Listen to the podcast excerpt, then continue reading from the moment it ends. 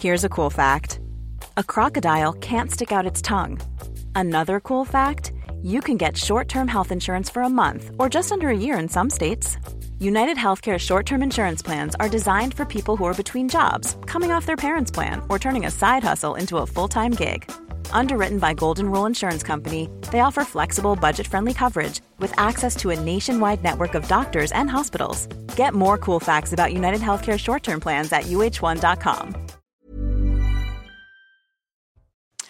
Bonjour à tous et bienvenue à vous en direct pour Midi News. Dans l'actualité des villes euh, moyennes, désormais gangrénées par euh, les trafics de drogue, ces villes ne sont plus épargnées. Valence, euh, Villerupt, Brive-la-Gaillarde et tant d'autres. Alors pourquoi les trafics de drogue s'y implantent et s'enquistent? On va en parler évidemment. Il refuse de porter le maillot arc-en-ciel pour lutter contre l'homophobie des joueurs de foot en Ligue 1, crée la polémique. Alors, est-ce inadmissible ou bien foot et politique ne font pas bon ménage Marine Tondelier s'attaque à CNews et à l'ARCOM, mais je vous poserai la question, mais qui est Marine Tondelier? Et puis séquence nostalgie? Écoutez. J'ai ma réponse. Aux yeux de lumière qui voit passer au loin les oiseaux comme l'oiseau bleu survolant la terre. On a superposé, mais entre l'oiseau et le doigt d'honneur de la discorde, il y a un monde, on va en parler. Et puis euh, l'absence de réaction aussi de, France euh, Télévisions, euh, ça c'est un point important. Je vais vous présenter nos invités dans quelques instants. Et tout d'abord, le journal. Bonjour à vous, cher Mickaël Dorian. Bonjour Sonia, bonjour à tous. Et à la une de l'actualité, les patrons de Twitter et Pfizer reçus aujourd'hui à l'Elysée. Emmanuel Macron s'est entretenu avec eux en marge euh, du sommet Choose France, durant lequel plus de 200 dirigeants de multinationales étrangères sont euh, attendus cet après-midi au château de Versailles. Une sixième édition marquée par un montant record annoncé de 13 milliards d'euros d'investissement. Dans l'actualité également, deux mois après le lancement du trimestre anti-inflation, les prix de trois des cinq enseignes qui participent à ce dispositif sont en légère hausse. C'est toutefois ce qu'affirme l'association de consommateurs UFC Que Choisir. Écoutez la réaction de Michel-Édouard Leclerc, invité de CNews ce matin, le patron des centres Leclerc. On l'écoute. De quoi parle-t-on? C'est de casser l'inflation au deuxième euh, semestre ah, les prix vont pas descendre comme ça. Ne serait-ce que parce que les industriels qui nous ont vendu leurs biscuits, leurs Ajax, leurs trucs, ils sont chez nous, ces produits-là, et on n'a pas le droit de les revendre à perte. Donc c'est pour les prochains réapprovisionnements, pour les prochaines commandes. Donc comme les usines sont fermées au mois d'août euh, en France, euh, c'est aussi une spécificité assez française, on parle là de casser l'inflation euh, au deuxième semestre. Et j'insiste, les prix alimentaires, les prix de la vie quotidienne, ne vont pas baisser. Il, va y avoir des baisses, il va y avoir plus de promotions, mais on va arriver à un pic d'inflation cet été, et l'idée, c'est que le taux d'inflation d'ici la fin de l'année soit redivisé par deux. Les soignants euh, non vaccinés sont de retour au travail. Depuis euh, ce matin, le gouvernement a publié un décret permettant la réintégration des personnels de santé suspendus de leurs fonctions depuis août 2021. Il lève ainsi euh, l'obligation vaccinale pour les soignants. L'exécutif garde cependant la possibilité de les suspendre à nouveau par décret en cas de recrudescence de l'épidémie. Le principal euh, suspect de la, fusillade de, Villerupt en Meurthe-et-Moselle a été euh, interpellé ce matin. Il a été placé en garde à vue. Il se trouvait à proximité du domicile euh, de ses deux frères. Samedi, cette fusillade a fait cinq blessés, dont trois graves. Elle serait, selon les élus locaux, liée au trafic de stupéfiants. L'actualité internationale à présent, Vladimir Zelensky poursuit sa tournée surprise dans plusieurs capitales européennes. Après Rome, Berlin et Paris, il est actuellement à Londres une série de déplacements qui fait, euh, Harold Iman, partie d'une stratégie plus large pour le président ukrainien. Du président Zelensky depuis qu'il a quitté Kiev en fin de semaine dernière. Il a rencontré la première ministre d'Italie, Giorgia Meloni, qui le soutient sans faille, puis le pape, qui s'est rapproché un peu plus de Kiev, puis le chancelier allemand Olaf Scholz, qui a promis davantage de chars de missiles, de munitions et même de finances. Et puis le président français Emmanuel Macron, qui lui aussi a promis encore des chars, des missiles, des munitions. Et à présent, Zelensky est à Londres, où le Premier ministre Rishi Sunak a est en train de promettre la même chose. C'est évident, la contre-offensive ukrainienne a besoin d'armes et sur le front, les forces armées ukrainiennes ont déjà avancé sur de courtes distances dans la ville de Bakhmut, ce genre de Verdun disputé par les deux belligérants. L'armée ukrainienne euh, regagne du terrain sur les mercenaires de la milice euh, Wagner, dont le chef Evgeny Prigogine se plaint d'être abandonné par l'armée russe régulière. L'arrivée d'armes devrait donc accentuer l'éventuel succès de la contre-offensive ukrainienne. Merci beaucoup Harold Iman, spécialiste des questions internationales. Et puis pour terminer, la Turquie à quelques heures hein, d'un second tour historique et surtout inédit. Après un premier tour qui s'est achevé hier par une soirée de suspense, la Turquie se dirige pour la première fois de son histoire vers un second tour qui devra départager le président sortant Recep Tayyip Erdogan et son principal rival Kemal Kilic. Écoutez les réactions des lecteurs à Istanbul. Bien sûr, nous sommes tristes, nous sommes déprimés par toute la situation. Nous attendions des résultats différents. Si Dieu le veut, nous remporterons cette victoire au deuxième tour. Je pense qu'aucun parti politique n'est satisfait de la situation actuelle.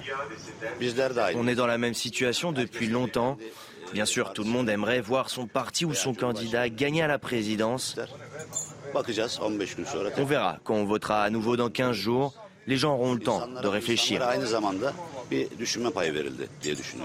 Et voilà, c'est la fin de ce journal. Place au débat de Midi News à présent avec vous, Sonia Mabrouk et vos invités. Merci à vous, euh, Mickaël. Nos invités, je leur demanderai tout à l'heure s'ils euh, connaissent un petit peu leurs classiques avec les chansons de l'Eurovision. Euh, chaque... Ah, je vois dans vos yeux. pas moi, pas moi, pas moi, pas nous. Vous allez bien, Michael Sadoun Ça va très bien. Vous. Arthur de Vatrigan, bonjour à vous. Merci d'être là. Caroline Pilas, je vous salue. Philippe Guibert également. Bonjour, Et on accueille avec nous aujourd'hui Benoît Barré, bonjour. Bonjour. Vous êtes conseiller spécial euh, Alliance euh, Police et on va demander, on va vous demander euh, évidemment votre éclairage sur ce qui est en train de se passer. Ce n'est pas nouveau dans ces villes dites moyennes. Cinq blessés, dont trois graves à, à Villerupt en Meurthe et Moselle, un troisième mort en moins d'une semaine à, à Valence, dans la Drôme. Ces deux communes ont été touchées par des règlements de compte sur fond très probablement de trafic de drogue, de stupéfiants, avec une violence identique désormais à celle des grandes agglomérations. On va en parler, mais tout d'abord retour sur les faits, notamment à Valence, avec Célia Barotte, Solène Boulan et, et avec Antoine Durand. C'est sur cette avenue du centre-ville de Valence qu'un homme est mort samedi matin. Dans cet ancien bar dont il ne reste que le rideau de fer, les policiers ont découvert le corps sans vie d'un homme tué par balle. C'est le troisième homicide en une semaine à Valence. Alors dans les rues de la ville, certains riverains sont inquiets. Je pense que ce qui est arrivé là récemment, euh, c'est inquiétant, oui. Ça fait beaucoup et c'est pas normal. C'est tout ce que je peux dire. C'est c'est incompréhensible. On peut nous aussi être agressés, euh, comme on disait tout à l'heure, avoir une balle perdue. Et euh, c'est inquiétant. Si aucune piste officielle n'a été communiquée par la préfecture, il pourrait s'agir de règlements de compte entre les habitants des Fonds Barlettes et ceux du Plan, deux quartiers classés en zone de sécurité prioritaire. 120 policiers supplémentaires ont été déployés en renfort sur les zones sensibles, une présence ponctuelle, insuffisante pour enrayer les trafics selon le maire. Ces forces mobiles ne doivent pas venir seulement en réaction, elles doivent occuper le terrain très régulièrement. Je ne me fais pas d'illusions, ce n'est pas toute l'année, mais venir sur des périodes longues et venir ensuite sur des opérations coup de poing une ou deux fois par semaine pour déstabiliser définitivement l'occupation de ces territoires. Les enquêtes se poursuivent, elles ont été confiées à la police judiciaire de Lyon.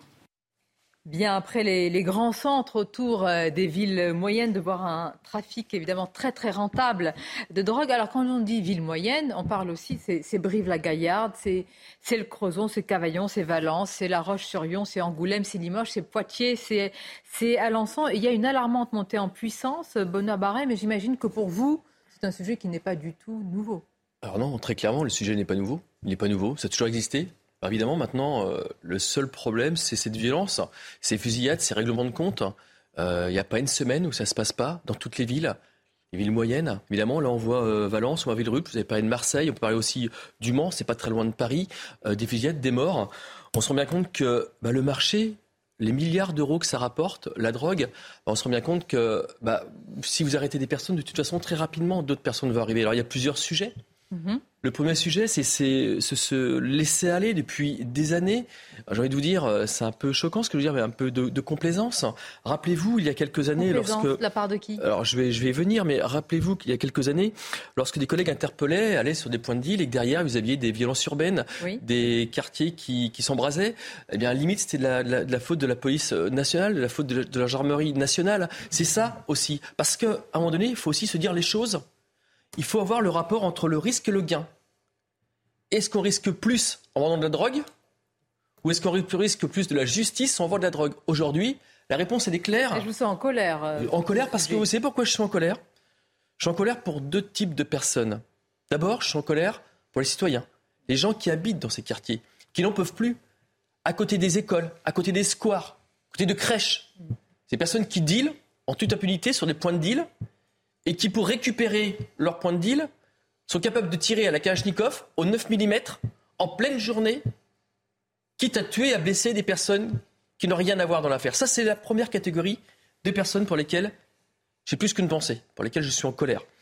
Et puis l'autre catégorie, évidemment, ce sont mes collègues, les forces de l'ordre, les policiers, les gendarmes, qui, ont, qui sont intimidés, qui ont du mal à rentrer dans ces quartiers parce que évidemment, ce sont des guet-apens, des personnes qui, qui, sont là pour les surveiller. Et ça, Lorsque je, et souvent, Benoît Barret, ils y vont en, patrouille plus, plus réduite. Donc il y a un risque de vulnérabilité dans, dans ces bah, euh, bah, quartiers qui est plus important que dans les grands centres où ils, sont, ils ont des renforts. Évidemment, parce que lorsque vous voyez des, des, des, villes moyennes où les collègues sont trop peu nombreux, lorsque vous voyez par exemple des brigades de nuit où les collègues se retrouvent à, trois 3 ou 4 sur une brigade de nuit, on se rend bien compte que c'est quand même pas simple d'être capable de rentrer dans un quartier, vous avez des guetteurs, des personnes qui sont armées, qui sont déterminées et qui attendent le policier. Je, pense aux collègues d'Avignon, je pense à tous ces collègues qui, peuvent être assassinés, tués euh, par Très rapport. Concrètement, ça veut dire avec un seul ou, deux équipages, ils peuvent être assaillis, victimes d'affrontements, des blessés, des. C'est-à-dire, c'est ça, c'est un guet-apens. Bah, déjà, les attend. Déjà, pour investir les lieux, il va d'abord falloir passer par des guet-apens, par des jets de projectiles, par voilà, c'est ça la vérité. Euh, Aujourd'hui, les... et on parle de villes comme le Creusot, comme Valence, comme La Roche-sur-Yon, comme c'est ça, ça qu'il faut porter du doigt. Et donc c'est l'impunité qui a généré l'extension de, ces activités. Alors très clairement, très clairement, il y a eu des années où il y a, où eu un laxisme judiciaire, faut le dire. C'est-à-dire qu'à par moment, il y a eu aussi, on a eu du mal à condamner des gens, voire il n'y a pas de condamnation. Aujourd'hui, lorsqu'on voit encore des exemples où des gens sont euh, interpellés en flagrant délit, sont des CRPC, ou un délai extrêmement long pour être jugé, aujourd'hui, la situation, elle est claire. Vous interpellez un dealer, vous interpellez une personne qui va vendre de la drogue, vendre de la mort, cette personne, elle doit avoir une comparaison immédiate. Alors c'est vrai que la justice a beaucoup de problèmes, je, je le comprends, mais par contre aujourd'hui, ce problème des stupéfiants, vous voulez dire que c'est les habitants qui sont en train de payer le, les, habitants sont en train de payer effectivement des errances euh, judiciaires. Euh, Lorsqu'on voit des, des, les condamnations qui n'ont pas forcément été là, on les attendait, des gens qui ne, peinent pas, qui ne prennent pas des peines de prison. Et alors ceux qui, peinent, qui prennent des peines de prison qui ressortent avant euh, le, le, quantum de la peine, ça ce n'est pas acceptable non plus. Aujourd'hui, soit on se dit tout s'est très bien passé auparavant, mais si c'était le cas, j'ai envie de vous dire, on n'en serait pas là. Eh soit aujourd'hui on dresse un vrai constat et on se dit il faut réarmer les forces de l'ordre, il faut réarmer notre, politique pénale pour faire en sorte que les trafiquants de drogue eh sachent en toute conscience que demain, eh bien, effectivement, ils auront en prison. Alors évidemment, j'entends d'ici et là les gens vous dire arrêtez-vous de prison, c'est pas, pas la solution, c'est pas la solution miracle. C'est vrai qu'il n'y a pas que ça mais n'empêche que ça en fait partie. Évidemment, et le sens de la peine et la, la, comment dire, la, rapidité de, de, la peine. Vous avez dit quand même vendeur, euh, trafic de drogue et vendeur de, de mort. Hein. C'est puissant et c'est réel. Je vais faire réagir tout le monde. Regardez ce, témoignage, toujours bien d'avoir l'avis des, des habitants. Pourquoi? Parce que ce sont souvent, vous voyez, ces classes moyennes dont on parle, villes moyennes, mais classes moyennes, c'est ça la double peine. C'est quand ils subissent finalement euh, cela. C'est le témoignage d'un jeune homme, Antoine, c'est son prénom d'emprunt, qui habite l'un de ces quartiers euh, de Valence à 18 ans. Il travaille euh, tous les jours, mais il veut déménager. Il ne peut plus, tout simplement, rester chez lui. Ça commence à être un un quotidien parce que on entend des tortures, des, euh, séquestrations, des, meurtres, on entend plein de choses. Hein.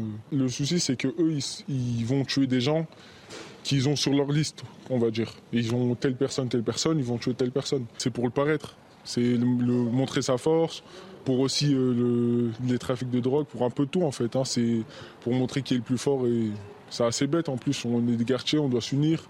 Avec ces homicides, est-ce que tu as changé ton quotidien? Bah oui, du coup, euh, même ma famille, ben, on, veut déménager. En fait, le souci, c'est qu'on peut pas sortir. C'est qu'à partir de 17h, 18h, on ne peut pas sortir. Il m'est déjà arrivé des trucs en fait. En rentrant tard, euh, il y a des personnes qui sont passées à côté de moi armées, qui voulaient me tirer dessus. Je me suis déjà fait braquer. Comme les soirs euh, pour rentrer, comme je finis tard le travail, ben, ils bloquent parfois les routes. Ils bloquent les routes avec les barrières des travaux. Ils sont habillés tout en noir et ils regardent c'est qui, ils nous laissent passer. Voilà, c'est vraiment une dégradation comme Marseille, comme Grenoble, comme Lyon. C'est ça. Ça commence assez- à être assez chaud pour une petite ville. Parce qu'on est quand même des petits quartiers. Et pour un petit quartier, que ça se passe comme ça, c'est assez compliqué, assez chaud. Quoi. Mais c'est incroyable. C'est-à-dire la comparaison, euh, Philippe Guibert, avec Grenoble, avec Lyon, et on parle de d'Angoulême, de Limoges, de Valence. C'est quand- Monsieur est habitué au phénomène, mais pour nous tous, j'allais dire, euh, enfin béotien si je puis dire, enfin, c'est- mais c'est toute la intolérable. France qui est contaminée par ce trafic de drogue depuis. euh, je n'arriverai pas à dater l'explosion de la consommation et de la production. Juste un souvenir personnel, dans- lors d'une enquête dans un territoire rural près de Troyes, il y a plus de dix ans, en discutant avec des adolescents, vous compreniez tout de suite qu'il y avait des trafics de drogue qui avaient commencé à s'installer, des ramifications de trafic euh, de la région parisienne. Donc on n'est pas du tout face à un phénomène nouveau. Je me demande, vous parliez de complaisance. Euh, je pense qu'effectivement, notre politique, notamment pénale, n'est pas du tout adaptée à ce à quoi nous avons affaire. Ça, je suis d'accord avec vous. Je me demande quand même si pendant longtemps, avec une certaine naïveté, nous n'avons pas, consciemment ou inconsciemment, acheté un peu la paix sociale dans ces bien quartiers. sûr, Bah, évidemment. Et parce que tout le monde s'est dit, oui, bon, c'est de la drogue. Pour le ministère de la Santé, la drogue a longtemps été, n'a pas été un sujet, alors que c'est aussi un sujet sanitaire. Euh, parce que vous disiez euh, marchand de mort, mais le fait est que la drogue, euh, notamment le cannabis, ne tue pas comme peuvent tuer la cigarette ou voire l'alcool. Et donc ça n'a pas été un sujet sanitaire. Et du point de vue Je sécuritaire, dépense que vous êtes. euh, oui. Bien sûr, vous avez raison. Non, vous avez raison. Oui. Mais, mais, mais c'est pas mortel de la même façon. Euh, et donc, on a laissé un peu filer en se disant, en même temps, ça Vous fait un raison équilibre vous euh, dites. économique. Je suis toujours mal à l'aise face à la hiérarchie des, voyez, voyez-vous, des choses nocives. Simplement, la cigarette, ça de le dire. Mais- vous, le cannabis, ça mais peut je tuer sais que vous avez travaillé dans je ce domaine de la vous santé, avez raison, hein. Philippe.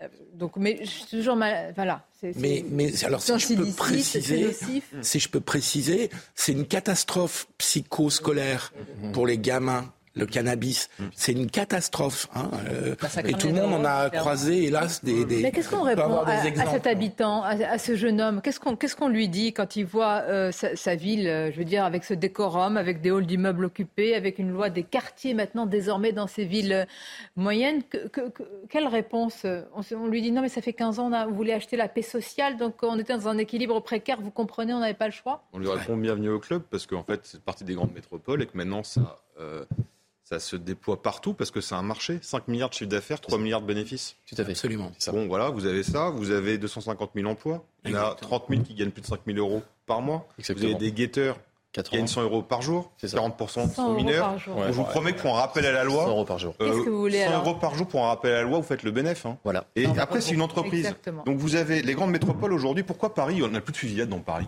Bah, parce qu'en fait, c'est organisé différemment. Vous avez des GAFAM. Vous- ça, ça passe par les GAFAM. C'est-à-dire que les gens, ils passent par Snapchat, par WhatsApp. Vous avez un livreur, vous avez un grossiste, vous avez même des conseillers marketing qui vous filent des cartes de fidélité. Et vous pouvez faire du parrainage où vous recevez des cadeaux. Je vous raconte pas la gueule du cadeau. Et les listes, les listes, c'est comme les listes de téléphonie, s'échangent en disant j'ai 1000, 5000 consommateurs, je te les donne. Donc ça, Paris, maintenant, c'est tranquille. On passe via les livreurs Uber Eats, quoi, Uber Sheet plutôt. Donc dans les petites villes, maintenant, ça, ça démarre comme ça. Donc sauf que vous, vous savez qu'il y a toujours un décalage entre la grande métropole et la province. Donc aujourd'hui, on se retrouve avec des, des, des points de deal qui sont aux yeux de tout le monde, comme l'était Paris avant, mais ça va évoluer. Et puis les gens font, ils ils voient 5 milliards de chiffre d'affaires, ils prennent la carte de France, ils disent où est-ce qu'il y a des marchés à choper? Bon, ben on va aller là. Et vous Avec savez- des consommateurs qui, Avec des eux, ne, ne vont plus s'approvisionner dans les grands centres, mais qui restent. eux. euh, à- On va les chercher chez eux. Et en plus, vous savez, sur les fusillades, euh, c'est-à-dire, c'est ce qui est dingue, c'est qu'on sait d'un point de vue de la justice, les mecs, ils risquent rien, donc ils, ont, font leur- ils font leur calcul bénéfice-risque. Mais même ceux sur qui risquent les fusillades, non pas de la police, parce qu'ils n'ont pas le droit de réagir, mais des bandes adverses qui veulent choper leur territoire, il y en a qui prennent des dispositions testamentaires vis-à-vis de leur famille, en disant, voilà, si je meurs, vous allez faire ça, ça, ça, j'ai tel compte, tel truc. À C'est- Non, mais 15 ans c'est, on sous-estime le niveau, quoi. À C'est 15, 20 hallucinant. ans Non, mais on est dans un monde parallèle. 20 ans, bien sûr. On est dans un monde parallèle, mais euh, et c'est un système marketing. Arthur a raison. Vous avez même dans le hall des immeubles des menus hein, avec la proposition euh, des différentes drogues et le prix. Ainsi, hein, cette intelligence au service du bien, je pense que la France irait mieux. Effectivement, c'est un business très lucratif. Que faire à part une réponse pénale forte? Mais oui, je vous rejoins, je souscris à ce que vous dites tous. Il faut vraiment une volonté politique parce que tous ces gens sont des dommages collatéraux. Je veux dire, mais il n'y a pas de volonté, c'est-à-dire qu'on ne veut pas lutter contre ces trafics-là. Je pense qu'on le veut, mais qu'on n'en est pas autant capable qu'on le désirerait, pour des raisons effectivement électoralistes. Maintenant, il y a certains de vos collègues, monsieur, qui nous parlent de cartélisation et plus de gangs à l'américaine. On est vraiment dans un système Avec les ports façon Amérique euh, du Sud. Euh, Exactement. Qu'est-ce que vous en pensez en fait de ce terme? Les ports du Havre, etc. Avec des systèmes mafieux en réalité qui je sont pense qu'on peut parler très clairement de mafia. C'est la vérité. C'est ça. Enfin, c'est la vérité. Euh, dire, on, on, parle du nombre de personnes que, que, ça embauche, un truc de fou. On parle surtout de cette violence, c'est-à-dire que vous êtes capable maintenant. Euh, moi, je parle d'une ville que je connaissais bien, notamment sur Le Mans. Vous êtes quand même capable. Je voyais le maire qui euh, qui réagissait sur les propos de notre syndicat en disant que le syndicat Alliance euh, quelque part, on faisait trop sur le Mans en disant qu'il y avait de plus en plus de violence, mais c'est la réalité. Lorsque vous voyez que dans certaines villes, ils sont capables d'aller euh, demander à d'autres bandes, d'autres secteurs de venir faire le ménage à leur place. On, en est à ça. C'est-à-dire qu'aujourd'hui, cette violence du stupéfiant, elle est exacerbée depuis des années. Et, aujourd'hui, ce qu'on dit, on, le redira, mais lorsque vous voyez que systématiquement, les personnes que vous interpellez, ce ne sont pas des primo-délinquants, ce sont des personnes extrêmement connues parce que le policier et le gendarme, lorsqu'il arrête les mêmes personnes au même endroit pour les mêmes faits, lorsque vous le passez au stick, lorsque vous le passez au fichier et que cette personne, il a 30, 40, 50, 160 actifs, 160 faits euh, à son compte, je serais curieux parce que je ne suis pas procureur de la République, et, même plus que ça, et je laisse le, procureur de la République à Villerup euh, parler euh, de la personne qui est interpellée, parce qu'on ne parle pas de, la personne qui a tué. C'est pas moi de le dire. Mais très franchement, moi je, donne, je, je parie à votre antenne que cette personne est multirécidiviste, extrêmement connue et je ne serais pas surpris non plus que cette personne soit déjà prise aux forces de l'ordre. Et vous voyez, à force d'avoir ces mêmes personnes, à un moment donné, il faut que ça cesse. Si vous êtes interpellé, vous êtes, vous, vous, vous êtes extrêmement violent, vous en prenez la société aux gens, ces personnes-là, elles doivent être mises hors d'état de nuire, mais je pèse mes mots lorsque je le dis parce que je le pense hors vraiment. d'état de nuire. Hein. Hors d'état de nuire, hors d'état de nuire, euh, parce qu'ils nuisent ils nuisent véritablement. Euh, lorsque, lorsque vous êtes plus capable d'emmener vos gamins à l'école parce que vous avez peur de prendre une balle, lorsque je vois le témoignage de la jeune personne euh, qui, parle, c'était une jeune personne, c'est un adolescent ou un préadolescent, enfin, en tout cas un jeune adulte. Lorsque cette personne vous dit moi, j'ai peur d'être dans, mon quartier, mais nous sommes où eh Moi, je crois profondément, parce que je suis policier, je crois à une seule loi, la loi de la République. Je suis foncièrement et je crois vraiment à la loi de la République parce que c'est la loi qui permet à chacun d'être capable de, vivre ensemble. Aujourd'hui, dans ces quartiers, dans ces villes, dans ces villes moyennes, ce ne sont pas les lois de la République qui s'appliquent. Attendez, dans ces villes moyennes, c'est plus les lois de la République. Dans, ces quartiers, dans, les quartiers, les points de ville, ce n'est plus les lois de la République, malheureusement. ces territoires sont aussi, euh, comme on a parlé des autres territoires abandonnés de la République, c'est le cas alors, aussi. Non, alors, alors, alors évidemment qu'il y, a une réaction, il y, a une réaction de l'État, heureusement, sur le harcèlement du point de ville. Sauf qu'on est, on est, on est tellement on a tellement pris de retard par rapport à ça, que lorsque vous êtes capable de squatter de hall d'entrée en affichant en couleur le prix de votre stupe, lorsque vous faites des contrôles pour accéder chez vous, c'est quand même pas les lois de la République qui s'appliquent là. C'est quand même les lois des quartiers, les lois des délinquants, les lois des voyous, des criminels. Nous, ce qu'on demande, c'est simple. Et c'est ce que tu veux tout le monde. Je veux dire, je crois à la politique du bon sens. Parce que c'est ça, en fait, la vie, c'est le bon sens. Je crois qu'aujourd'hui, les policiers qui sont capables de rentrer dans ces quartiers, il faut leur laisser la possibilité de le faire. Mais il faut aussi accepter une chose. Il faut aussi accepter quelquefois des dégâts qu'il peut y avoir. Eh, parce que lorsque les policiers vont rentrer. Attendez que vous veniez à cela. Bah oui, ah, bah Parce que ça bah passe pas assez facilement. Non, mais attendez. Mais en fait, il y a quelque chose qui manque dans notre, dans notre débat tout à l'heure. C'est mais c'est le courage politique d'assumer les ordres que l'on donne ou pas, de toute façon. Si, soit vous avez une balance aujourd'hui. Soit vous mettez en balance, et c'est ce qui pèse le plus, la tranquillité des habitants et le droit à la sécurité qui est un droit fondamental, et vous faites abstraction de tous les débats idéologiques d'une certaine gauche qui vous dit ah mais soit vous vous dites écoutez pour préserver une sorte de tranquillité et après moi le déluge vous laissez faire. C'est vrai, Philippe? Oui, c'est ainsi. Mais, qui Parce qu'on nous dit coup de pied dans la fourmilière. Bien sûr qu'il y a des points de deal qui sont démantelés, mais enfin, ce n'est pas à la hauteur de ce qui est en train de se passer. On a laissé faire en, imaginant, sans doute pas la mécanique qu'on mettait en place.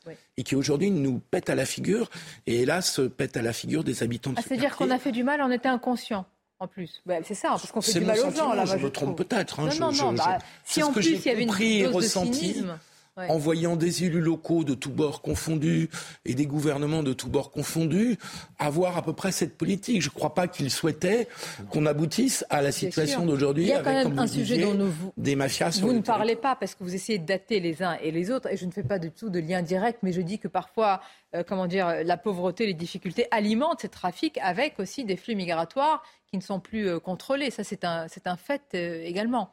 Euh, c'est complètement factuel parce que vous parlez des harcèlements. Les harcèlements, c'est-à-dire le pilonnage sur les points de deal. Vous savez, donc ça, ça a eu un impact. Un le chiffre hein. d'affaires a baissé et ils ont eu du mal à recruter des Français. Vous savez ce qu'ils ont fait Ils ont pris des, ils ont pris des clandés. Des mineurs isolés. majoritairement des mineurs algériens. isolés. Les clandestins, majoritairement algériens. Et les clandestins, ils les prennent où bah, Ils les prennent en France, ils vont pas les chercher en Algérie.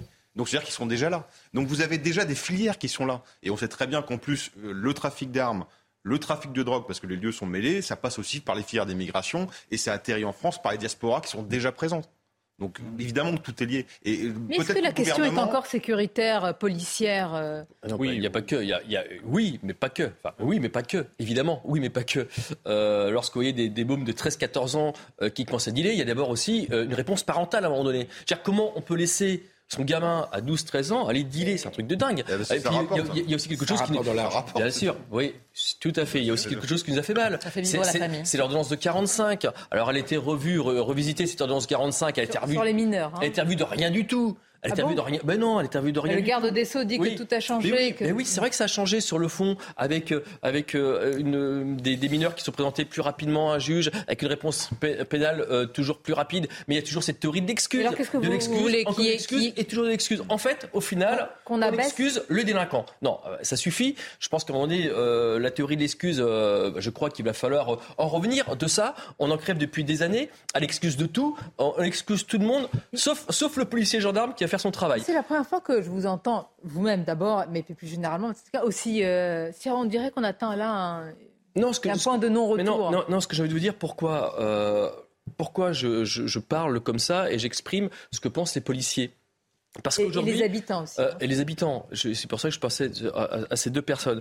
Aujourd'hui, la police, la gendarmerie, les forces de l'ordre en général doivent répondre à ce qu'attendent tout le monde de la société. C'est-à-dire que nous, en fait, on doit tout régler on doit tout régler comme si tout reposait sur les épaules et les bras de ces hommes, de ces, femmes qui sont des policiers, des gendarmes. Bien, malheureusement, non, parce qu'on fait avec ce qu'on peut. Nous, ce qu'on a besoin, et heureusement, ça, avec tous ces débats qui, s'enchaînent, toutes les violences qui sont faites aux forces de l'ordre, on se rend compte qu'on est dans une société de plus en plus violente. Nous, ce qu'on a besoin, c'est de soutien. Un soutien réel, hier. Alors, quand j'entends des gens, c'est pas, pas le débat, mais ça en fait partie.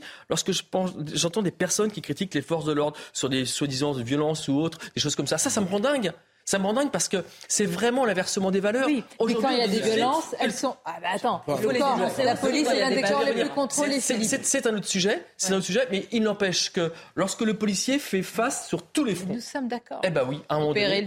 C'est vrai que le policier. On va continuer à en parler, on va marquer une, une pause. Mais écoutez, tout ce que vous dites est partagé. De toute façon, par une majorité de Français et d'habitants qui subissent cela et qui demandent qu'une seule chose, c'est que la loi de la République soit appliquée. On, en est là sur ces sujets. On va faire un tour de table, on va poursuivre sur ce sujet. Je voudrais qu'on parle aussi euh, euh, du collège qui est toujours pas euh, renommé en sa, en sa mémoire, avec son nom Samuel Paty. Ça, c'est assez incroyable. Mais il faudra qu'on en parle aussi de manière posée parce qu'il y a la peur aussi qui, qui, joue et on peut aussi le comprendre à tout de suite. Bien, merci d'être euh, avec nous en direct dans Midi News. On va poursuivre notre débat autour de ces villes moyennes gangrénées par les trafics euh, de drogue. Nous parlerons aussi des consommateurs, parce que sans consommateurs, pas de business euh, aussi. Nous verrons aussi ce qui s'est passé cette semaine entre Valence et Villerupt, une semaine de règlement de compte. Mais tout d'abord, les titres. C'est News Info, c'est Audrey Berthaud. Deux mois après euh, le lancement du trimestre anti-inflation, les prix sont en euh, légère hausse pour trois enseignes qui participent à ce dispositif. C'est ce qu'affirme l'association de consommateurs UFC Que Choisir. De son côté, le gouvernement a dit que les prix, eux, ont baissé de 13% dans le panier. Bruno Le Maire qualifie la méthodologie du UFC Que Choisir de malhonnête. Mieux prévenir les feux de forêt, c'est le but du gouvernement avant un été à haut risque. Les députés examinent à partir d'aujourd'hui une batterie de mesures dont l'obligation de débroussailler la la proposition de loi sera débattue à partir de 16h, puis jusqu'à puis jusqu'à mercredi à l'Assemblée. Gérald Darmanin a annoncé sur Twitter que dans les Pyrénées-Orientales, un important dispositif a été prépositionné au vu de la météo cette semaine. Et puis le procès de Tariq Ramadan s'ouvre aujourd'hui à Genève. L'islamologue suisse comparé devant le tribunal correctionnel de la ville pour viol et contrainte sexuelle. Il est arrivé, vous le voyez ce matin, vers 8h30. Il nie les faits qui lui sont reprochés. Tariq Ramadan risque entre 2 et 10 ans de prison. Merci à vous, cher euh, Audrey. Je vous le disais, entre euh, les villes de Valence et, de Villerupt, c'est véritablement une semaine de violence, de règlement de comptes, le tout sur euh, fond de, trafic de drogue et de, de stupéfiants. regardez justement ce sujet, on en parle juste après. En moins d'une semaine, quatre personnes ont perdu la vie dans différents règlements de comptes sur fond de trafic de stupéfiants. À Marseille, mercredi dernier, une mère de famille a été tuée lors d'un affrontement entre deux gangs. De nombreux coups de feu ont également été échangés dans la petite ville de Villerupt, en Meurthe-et-Moselle, faisant cinq blessés. Enfin, à Valence, plusieurs fusillades ont eu lieu ces derniers jours. Trois morts sont à déplorer. Au total, cinq fusillades en moins d'une semaine, avec la particularité de toucher des villes moyennes. Ce qui se passe en ce moment, c'est aussi euh, ce que j'ai décrit au ministre de l'Intérieur et à la Première ministre il y a deux ou trois ans, leur écrivant régulièrement pour leur dire attention, nous sommes dans une ville de taille moyenne, on peut maîtriser la délinquance à condition d'y mettre les moyens. Ça n'est pas le cas. Peut-être qu'il y a une prise de conscience en ce moment. C'est ce que j'espère. J'espère que euh, l'État va enfin se rendre compte que les élus locaux connaissent bien leur territoire et que quand on appelle leur attention, ça n'est pas juste pour le plaisir d'écrire. Pour revenir au calme dans la Drôme, la CRS 8, unité spécialisée dans le maintien de l'ordre, a été dépêchée sur place. Bien, quand on voit les conséquences euh, tragiques, en, réalité, soit c'est une action forte, mais avec les conséquences euh, qui sont redoutées par tout gouvernement, tout exécutif, c'est-à-dire euh, d'y aller, mais que ça puisse provoquer une étincelle, des émeutes et qui soient totalement incontrôlables. Oui, parce qu'on entend souvent que la France est un pays particulièrement répressif en la matière. C'est notamment euh, un argument donné par euh, un rapport de France Stratégie, qui est sous l'autorité du Premier ministre, qui a été écrit en 2018, au moment où les rumeurs de légalisation du cannabis commençaient euh, à tourner. mais moi, je pense que c'est une idée reçue et qu'elle est fausse, parce que dans les textes, en effet, la France est peut-être un des pays les plus répressifs, mais en tout cas, dans l'action, elle ne s'en donne jamais les moyens matériels et judiciaires. Monsieur nous l'a dit, il y a un sentiment d'impunité qui est tel d'ailleurs que les trafiquants eux-mêmes affichent dans les halls d'immeubles, c'est bien qu'ils se sentent impunis sur ces sujets. Donc moi je pense qu'il faut aller à une vraie répression. La tolérance zéro, qui n'est pas qu'un slogan, ça a marché. Ça a marché pour New York en 1994 avec Rudolph Giuliani. C'était pour d'autres phénomènes évidemment, mais ça a quand même marché. Moi je pense qu'il faut passer par de courtes, de courtes peines de prison une meilleure utilisation de la prison, comme ça peut se faire dans les pays du Nord, mais ça passe aussi peut-être par toucher les allocations familiales des familles qui laissent leurs enfants dans ces réseaux de dealers de drogue. Voilà, moi je pense que c'est une solution qui peut marcher. Après, il faut en effet avoir le, le courage politique de l'appliquer. Je vous reprendrai juste sur les allocations. Le souci, si on fait ça, si on coupe les vivres à ces familles, c'est que le reste de la fratrie, hein, va en pâtir. Et c'est ça la difficulté, en fait. Mais je, comprends, mais il faut aussi responsabiliser les familles au bout d'un moment. Évidemment que ça peut produire dans un premier temps des effets un peu, un peu durs, mais de la même manière que la tolérance de zéro, c'est pas bah, supplémentaire. Je, comprends, mais on ne peut pas se satisfaire de l'économie On a une forme de non-assistance à personne vraiment en danger hein, pour ces habitants des classes moyennes euh, là. Et puis cette, on a vu cette semaine sanglante. Donc la question, c'est maintenant, c'est le sursaut et pas vraiment que moral. il faut agir. Je pense je pense juste également, parce que euh, j'en ai pas beaucoup parlé, mais il faut que j'en parle encore un peu plus longtemps, ce sont les collègues de, la police judiciaire, enfin de, la police judiciaire, la PJ, c'est vrai, mais aussi euh, tous les collègues qui font du judiciaire euh, en sécurité publique. Aujourd'hui, on ne se rend pas compte du travail que c'est de faire un procès verbal en France, dans notre pays, ce code de procédure pénale. C'est un non-sens. En fait, les seuls qui s'adaptent à la loi, ce sont les délinquants. Le policier, lui, le gendarme, le PJ, les collègues qui travaillent en sécurité publique, en police judiciaire, ils croulent sous des milliers, je dis bien des milliers, de dossiers en souffrance.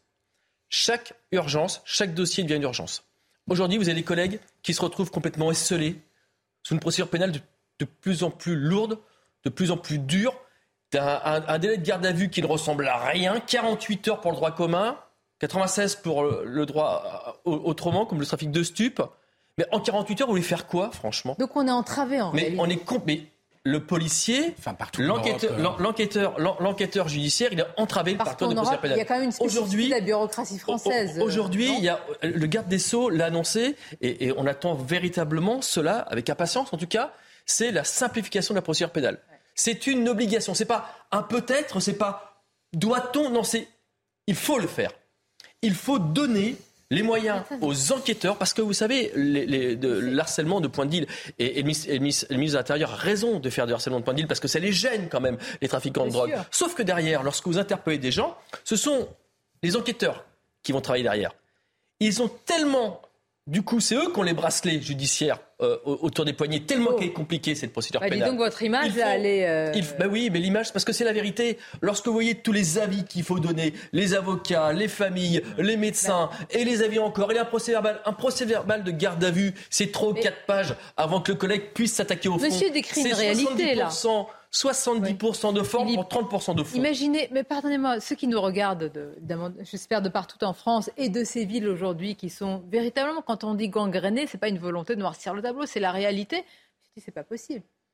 C'est pas possible. Oui, si c'est entravé, si c'est empêché, on est en train de, de, de vider la, la, la, mer avec une petite cuillère. Je ne connais pas assez, mais, mais, ah, mais la, la, garde à vue de 48 heures... vous connaissez Philippe Guibert. Ah oui, ça je connais vous, bien. Bah, oui, je connais bah, bien. Donc vous en euh, connaissez les travers, les lenteurs. Oui, mais la garde à vue de 48 heures, il me semble qu'en Europe, ça doit être la durée moyenne, non, à peu près. Euh... Je suis pas sûr qu'il y a des pays où on fasse des gardes à vue de droit commun qui soient de 72 ou de, ou de, de 3 jours ou 4 alors, jours.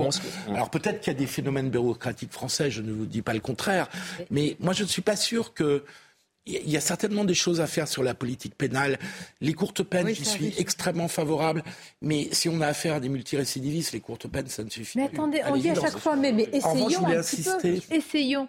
Moi, je dis juste non, essayons. ce qu'il faut, ce qu'il je voulais juste insister sur le rôle de l'école, par exemple. Puisque je disais tout à l'heure, la drogue, le cannabis, voire d'autres drogues, c'est une catastrophe sur le plan scolaire et psychologique pour les gamins.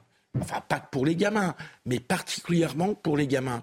Et est-ce que l'école ne pourrait pas être un lieu de test régulier de, de population, notamment dans des quartiers, mais pas seulement, parce que c'est une erreur de croire qu'il y aurait que les déjà, quartiers des ghettos qui Philippe, seraient touchés raison, par la essayons consommation de, de, drogue. Essayons de faire de l'école un lieu d'instruction. Je pense que dans le 16e, ce serait intéressant de tester. Vous voulez tester quoi? J'ai pas compris.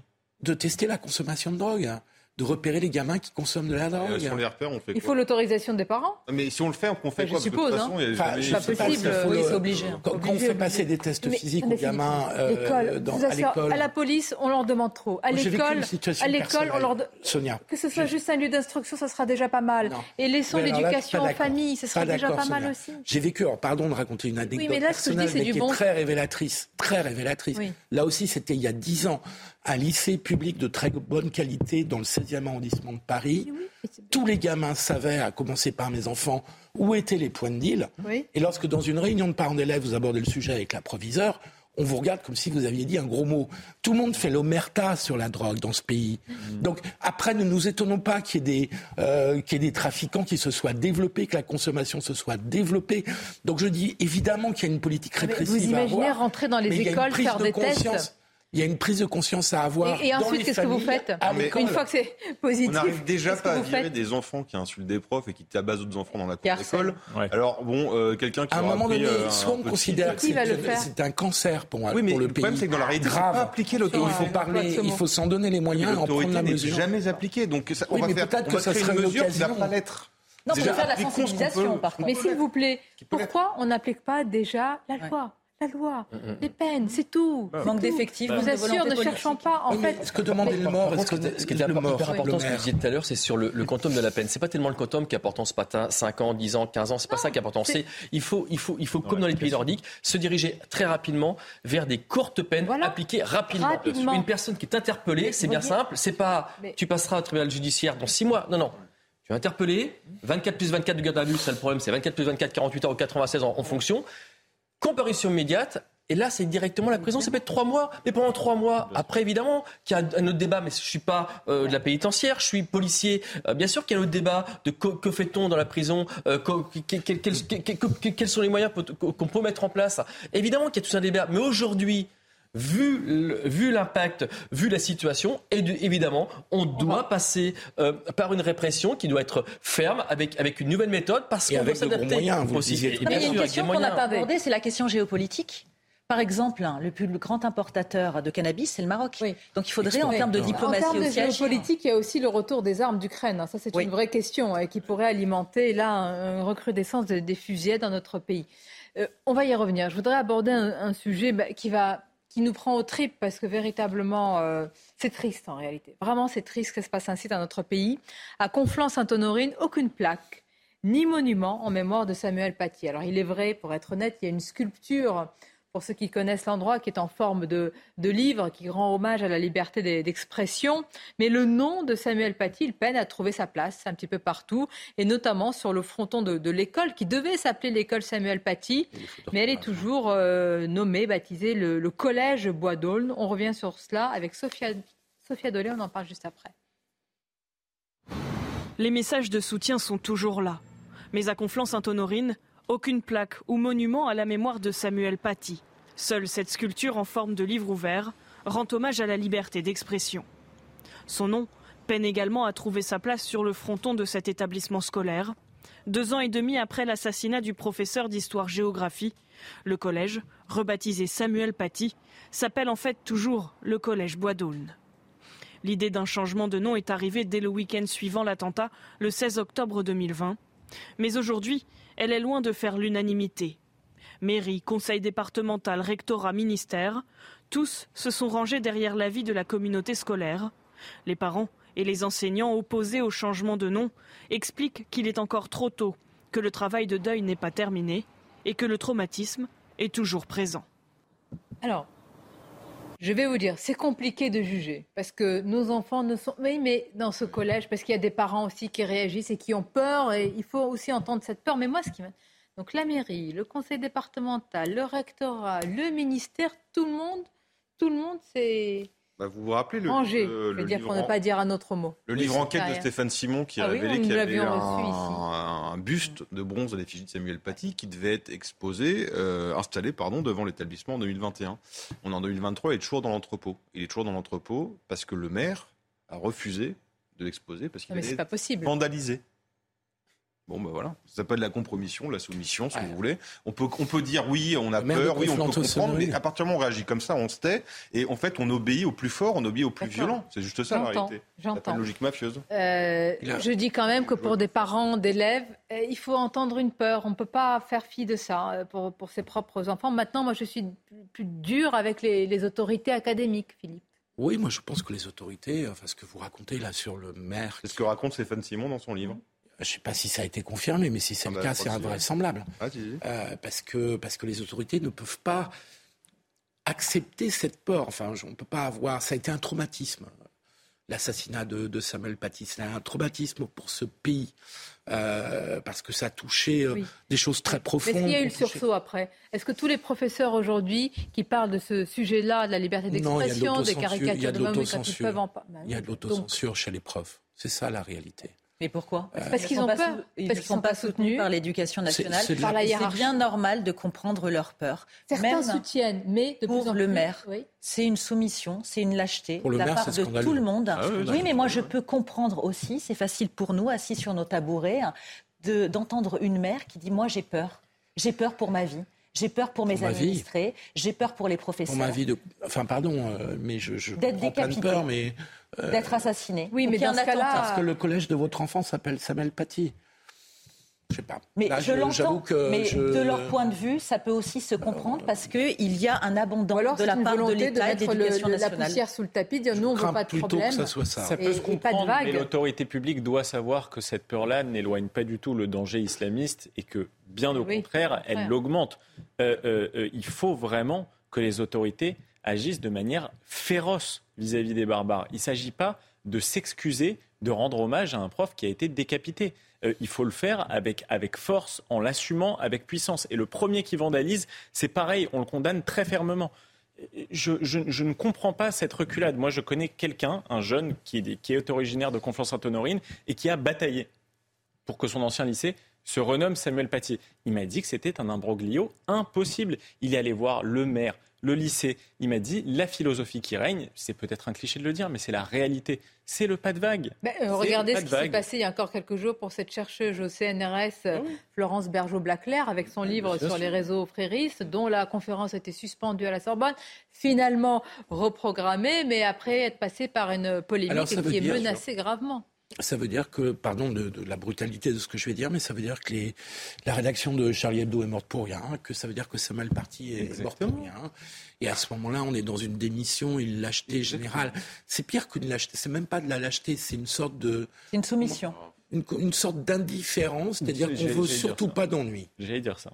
C'est une attitude de pantoufle, euh, avec une lâcheté intellectuelle, un manque de courage. Euh, qui est invraisemblable.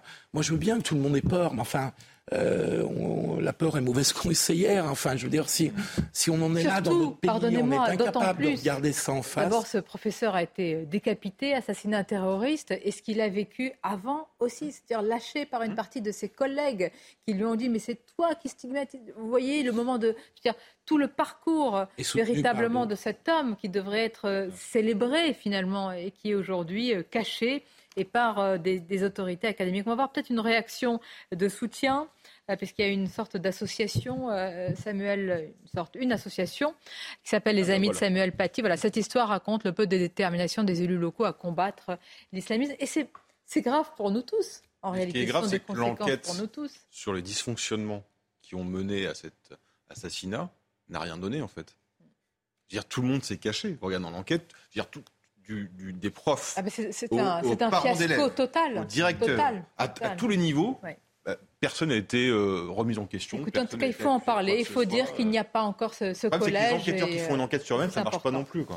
Autre sujet, euh, je voudrais vous soumettre ce, ce, sujet et votre avis, même si vous n'y connaissez rien au foot, m'intéresse quand même. Dans le cadre de la journée mondiale contre l'homophobie. Alors, certains joueurs, euh, là on parle de Ligue 1, euh, ont décidé de ne pas porter le fameux maillot euh, arc-en-ciel qui marque la lutte. Et le brassard. le maillot, le maillot. Le maillot, parce que c'est le numéro, de, numéro du maillot qui est en mmh. arc-en-ciel, parce que les, la Ligue avait anticipé que le brassard allait être refusé, donc ils ont imposé le numéro en arc-en-ciel. Et seul l'arbitre portait le brassard arc-en-ciel. Et Sarah Fenzari complète ce que vous dites en sujet. Arthur de Vatrigan, regardez. C'est une nouvelle polémique qui touche la Ligue 1. Dans le cadre de la journée mondiale de lutte contre l'homophobie, certains footballeurs, notamment toulousains et nantais, ont refusé de porter les maillots floqués arc-en-ciel. Dans un communiqué, le club toulousain a confirmé que des joueurs avaient été écartés pour le match contre Nantes après avoir exprimé leur désaccord. Le communiqué euh, du club reflète aussi euh, ma pensée. Il y a eu des discussions euh, faites avec les joueurs, puis une décision, une décision de prise. Face à la polémique, le Toulousain Zakaria Aboukla, l'un des joueurs écartés, s'est justifié via les réseaux sociaux. Le respect est une valeur que j'estime beaucoup. Il s'étend aux autres, mais il englobe aussi le respect de mes propres croyances. C'est pourquoi je ne pense pas être la personne la plus apte à participer à cette campagne du côté de Nantes. Et selon nos informations, l'attaquant Mostafa Mohamed aurait décidé de ne pas quitter l'hôtel pour rejoindre le stade après avoir appris ce dimanche qu'il devait porter ce maillot. L'an dernier, Idrissa Ganagay, alors milieu de terrain du PSG, avait déjà été fortement soupçonné d'avoir déclaré forfait pour ne pas arborer ce flocage. Alors, bien entendu, la ministre des Sports, euh, Amélie Oudéa Castera, a réagi. Alors, écoutez vraiment euh, les mots les arguments et jusqu'où elle va ou plutôt ne va pas. Écoutons-la. Bah D'abord, je voudrais saluer l'action de la LFP. Elle fait cette opération pour la cinquième fois avec ce message qui est simple, homo ou hétéro, on porte tous le même maillot. moi, ce que je veux dire par rapport à ça, c'est que je regrette vivement qu'on n'ait pas 100% des joueurs qui jouent en France en Ligue 1 et en Ligue 2 qui puissent se retrouver derrière ce message, qui est un simple message de non-discrimination.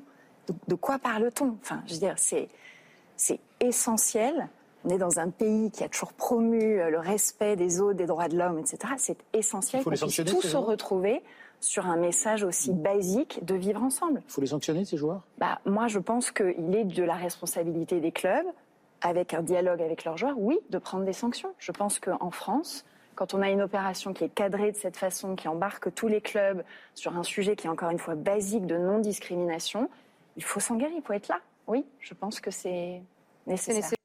Alors, vous avez relevé euh, ce dont je voulais vous parler, c'est soit, comme elle dit la ministre des Sports, un message évident, mais comme elle le dit, un simple message de non-discrimination, ou alors, pour certains, et pour certains joueurs qui mettent en avant leurs convictions, enfin, on va le dire là clairement, ils ont l'air de penser, ou ils pensent vraiment que c'est une forme de prosélytisme. Euh, pour, pour la, la cause, dirais-je, euh, LGBT. Donc il faut savoir, pour vous, on va faire un tour de table, sujet important, Philippe Guibert. Bah, le sens de l'action menée, euh, de la journée proposée par la, Ligue, c'est une journée de, lutte contre l'homophobie qui est présente dans le sport comme elle est présente ailleurs. Euh, et donc le sens de ce flocage ou de ce brassard ou de ce maillot est de dire non à l'homophobie, non à la discrimination des homosexuels. Donc on peut ensuite euh, s'inventer tous les prétextes qu'on veut. Euh, pour expliquer Là, le joueur parle de ses convictions personnelles. Qu'est-ce que ça veut dire selon vous Donc, il bah, est. Je ne sais pas trop. Euh, est-ce que, ça veut dire qu'il a des convictions personnelles qui sont favorables à la discrimination des homosexuels? C'est ce que je crois comprendre. Je ne veux pas faire de mauvais esprit, hein. mais, mais euh, le sens de cette journée, il est, il est, assez, elle est assez ancienne. Cette journée, c'est vraiment le refus de l'homophobie et de la discrimination des homosexuels. Quel est, est-ce que vous êtes tous d'accord sur ça? Vous, vous disiez tout le monde est d'accord là-dessus? Non. Moi, je ne pense pas que tout le monde est d'accord là-dessus le débat. Pourquoi non, Michael Sadoun? Non, parce qu'il euh, y a des moyens de faire passer euh, des messages et l'ambiguïté des symboles brouille le message. Donc le drapeau LGBT fait référence à un phénomène politique très précis, à un lobby qui a un programme politique avec lequel on peut être en accord ou en désaccord à savoir le mariage pour tous, puis la PMA, puis la GPA. Certains peuvent s'y opposer.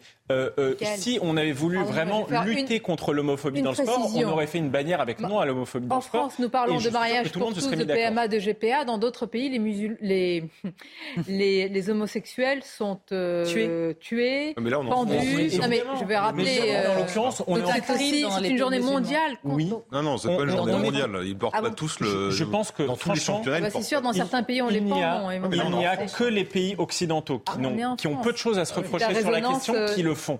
Même les, même les, je vais vous dire, même les marques qui changent leur logo aux couleurs du drapeau LGBT ne le font que dans les pays occidentaux. Ils ne le font pas dans les pays orientaux, euh, dans les pays orientaux où il y a vraiment des problèmes parce qu'ils savent que c'est absolument impopulaire. Donc à chaque fois on assiste à cette campagne. Moi je trouve personnellement que ce symbole n'est pas le bon. Si on avait dit non à l'homophobie dans le sport, je pense eh que tout le monde se serait mis d'accord sur ça dans ce pays. Moi je crois pas du tout. Et, je vais vous dire, je vais vous prendre une expérience et ensuite j'en arrête ici, mais il y, a beaucoup d'antisémitisme dans ce pays. D'accord? Il y a même des meurtres antisémites qui ont été commis depuis 20 ans. Moi, si demain des fédérations de sport euh, se fédéraient pour que les joueurs portent une Magen David sur leur maillot, personnellement, ça me mettrait mal à l'aise et je comprendrais qu'un joueur musulman ou qu'un joueur chrétien refuse de porter cette Magen David parce qu'il dit non, ce ne sont pas mes convictions, non, je n'appartiens pas à cette communauté. Évidemment, je suis contre l'antisémitisme, mais je n'aime pas cette manière de mettre une minorité ou un combat particulier en avant. Voilà. Et pourtant, Michael, moi je vais vous répondre que pour George Floyd, les joueurs ont mis un genou à terre. Et moi, je trouve que c'était un tort. C'était un tort, je trouve. Voilà. Antiraciste. Je trouve que c'était un tort. Non, attendez, vous me dites que si on avait dit, euh, on avait mis euh, la phrase non à l'homophobie, ce serait différent non, d'un maillot. Pas, du tout, parce que c'est une question religieuse. Mais l'argumentaire été inaudible. Parce qu'il y a deux choses. C'est qu'il y a une vraie homophobie dans le foot. Hum Et vous lisez le dernier livre de Daniel Riolo, KO Football Club, il l'explique. Et là, on dit que c'est six joueurs dans un club et tout.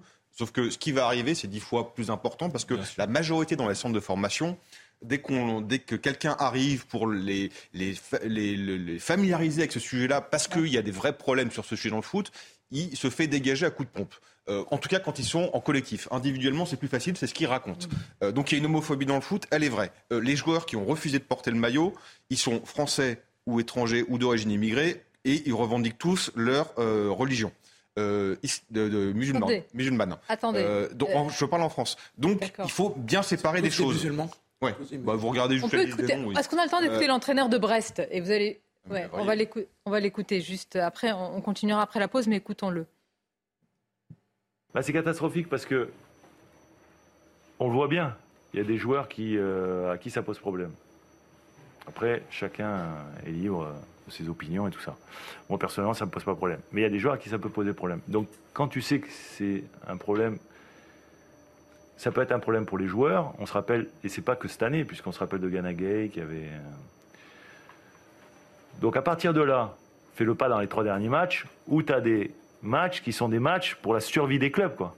Fais-le au mois de décembre, fais-le au mois de, je sais pas, moi, ce que tu veux, en septembre. Euh, Bon, c'est très bien que la, Ligue elle s'engage, même si je pense qu'elle doit surtout s'occuper du football. Et que... Mais si tu le fais, moi je veux dire personnellement, je suis pas content que Toulouse, il y a cinq joueurs qui jouent pas parce qu'ils jouent contre Nantes là. C'est normal, non Quelque part.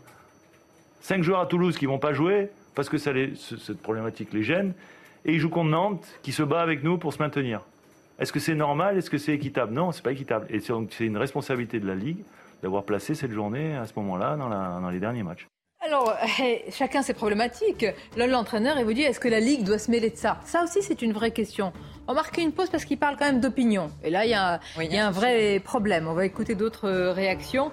C'est un sujet vraiment, je trouve, qui appelle à, voilà, qui touche à, beaucoup d'autres thèmes et par rapport euh, au sport et au foot euh, en particulier, foot et politique, c'est un sujet éminemment politique également. On va continuer sur ce sujet. Je vous parlerai de Marine Tondelier. Marine Vous deviez dire Marine Quiche Je présente, bien sûr. Je la salue, je l'attends sur ce plateau. Je l'avais reçue à Europe 1 avec plaisir. Ah, mais elle était en campagne à l'époque. Merci, beaucoup pour euh, la lucidité et la franchise de vos propos. Une courte pause et on se retrouve. Merci de votre fidélité pour euh, Midi News. On est ravis de vous accompagner, peut-être à l'heure du déjeuner. Bon appétit dans ce cas-là. Dans quelques instants, j'espère que ça ne va pas vous couper l'appétit. Non, je plaisante. Nous parlerons de Marine Tondelier qui attaque CNews et l'ARCOM, hein, tant qu'à faire. Il y a peut-être quelques sujets sur elle hein, dont on va parler. Nous parlerons aussi, euh, ça c'est vraiment euh, inquiétant et, grave, les maires menacés. Nous serons avec Madame le maire de, de Plougrestan. Vous allez voir ce qui lui est arrivé. Et puis on reviendra sur le droit d'honneur de la discorde, Lazara, bien sûr. Mais tout d'abord, c'est le journal. Rebonjour à vous, cher Michael. Rebonjour Sonia, bonjour à tous. Les soignants non vaccinés de retour au travail. Depuis ce matin, le gouvernement a publié un décret permettant la réintégration des personnels de santé suspendus de leurs fonctions depuis août 2021. Il lève ainsi l'obligation vaccinale pour les soignants. Mais qu'en pensent les patients? Sont-ils inquiets de ce retour? On voit ça avec Clémence Barbier, Laura Lestrade et Olivier Gangloff. La fin de l'obligation vaccinale signe leur retour. À partir d'aujourd'hui, les soignants non vaccinés suspendus vont être recontactés par leurs hôpitaux pour reprendre leur poste. Pas de quoi inquiéter ces patients. C'est un bon soignant, c'est un bon soignant. c'est le plus important et quand il n'y a plus l'épidémie, c'est plus, à, plus à risque. On a besoin de personnel, donc euh, c'est tout à fait logique de les laisser travailler. Ceux qui l'ont fait, qui se sont vaccinés, je les soutiens. Ceux qui ne se sont pas vaccinés, pareil, je les soutiens. Donc pas de souci pour moi. Le ministre de la Santé le rappelle, les soignants non vaccinés ont toutefois l'obligation de respecter les gestes barrières. Leur réintégration est justifiée pour François Braun. Les gestes barrières dans les services, euh, en plus à, à fort risque, sont bien sûr préservés. L'avis scientifique a été donné. L'OMS a annoncé que ce n'était plus une urgence de santé publique internationale. On voit bien que cette pathologie est en train de devenir une pathologie qu'on va pouvoir comparer à la grippe saisonnière. Si la pandémie repart, le gouvernement garde la possibilité de les suspendre une nouvelle fois par un nouveau décret. Une proposition de loi votée par l'Assemblée nationale propose d'abroger définitivement cette possibilité de suspension, mais le gouvernement s'y oppose. Reçus à l'Elysée ce matin, Emmanuel Macron s'est entretenu avec eux en marge du sommet Choose France, durant lequel plus de 200 dirigeants de multinationales étrangères ont rendez-vous euh, cet après-midi au château de Versailles. Une sixième édition marquée par un montant record annoncé de 13 milliards d'euros d'investissement. Autre dirigeant présent à Versailles cet après-midi, celui d'IKEA, le géant euh, suédois de l'ameublement, a annoncé qu'il avait, euh, qu'il allait investir en France près d'un milliard d'euros supplémentaires d'ici 2026. Il prévoit notamment d'ouvrir un nouveau centre logistique près de Toulouse, avec très probablement de nouveaux emplois à la clé. La France est notre troisième marché dans le monde et nous pensons pouvoir y croître davantage, a affirmé le patron du groupe Jesper Brodin. Dans l'actualité euh, également, le principal euh, suspect de la fusillade de Villerupt en Meurthe-et-Moselle a été interpellé euh, ce matin. Il a été placé en garde à vue.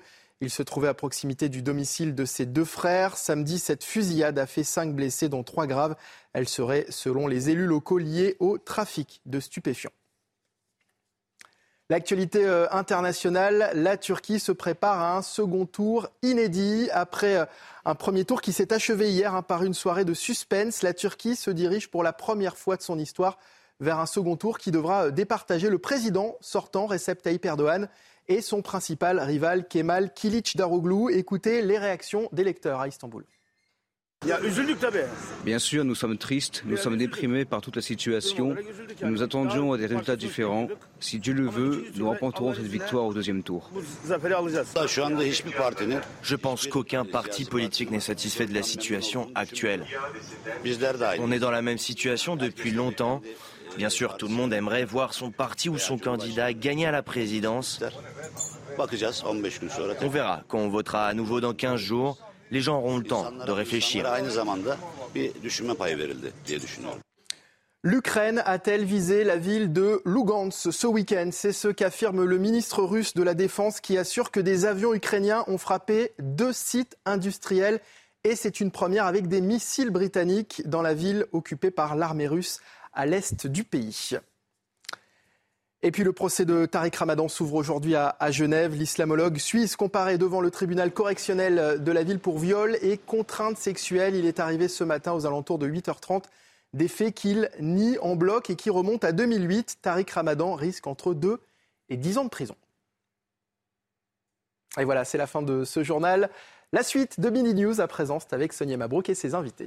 Effectivement, et Caroline Pilastre est restée, je l'en remercie, Philippe Guibert également, Arthur de Vatrigan, Michael Sadoun et je salue Gauthier Lebret, notre journaliste politique. Vous allez bien, cher Gauthier? Très bien, et vous-même, Sonia? Eh J'espère que vous êtes euh, à fond, à bloc. Ah, mais euh, début de semaine au taquet, forcément. Vous allez parler de Marine Tondelier Avec grand plaisir. Alors, j'ai hésité. Euh, Pascal en a d'abord euh, ce matin très, je veux dire, il a appréhendé le, sujet, si je puis dire. J'ai hésité parce que Marine Tondelier bah, essaye de percer. Et quand on, est-ce qu'on doit aider les gens à percer véritablement? Pas grand monde ne la connaît, contrairement d'ailleurs. Je vais faire l'éloge de Sandrine Rousseau. Sandrine, si tu nous entends. Euh, mais oui, mais qui sait habilement, Sandrine Rousseau, contrairement à Marine Tondelier, générer les buzz, manier les polémiques et faire avancer même ces sujets je vois, vous me regardez bizarrement, mais je dis vraiment du bien et je le pense aux interviews. de Sandrine Rousseau qui a une autre euh, envergure et épaisseur politique ah. qu'une apparatchik qui est vraiment partie et montée à coup de combination. Marine Tondelier, écoutons-la sur CNews, dans Valeurs Actuelles, on laisse cette idéologie prospérer en ne respectant pas les règles du Vous mettez en cause des médias, là, clairement. CNews, vous mettez en cause des médias. CNews, Valeurs Actuelles. Je les mets en cause, et pas juste les médias. Eux, on sait quelle est leur stratégie, on sait quelle est la stratégie de Bolloré. Je mets en cause aussi l'ARCOM, qui ne prend pas ses responsabilités et qui les laisse faire quand toute la journée sur CNews.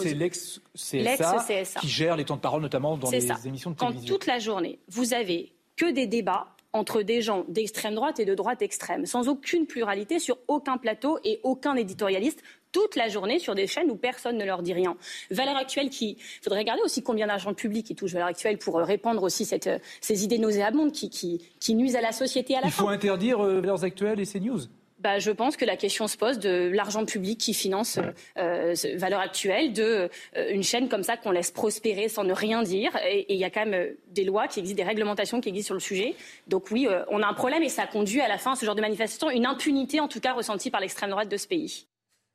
La droite extrême, levez la main sur ce plateau. On va, vous, on va vous analyser le.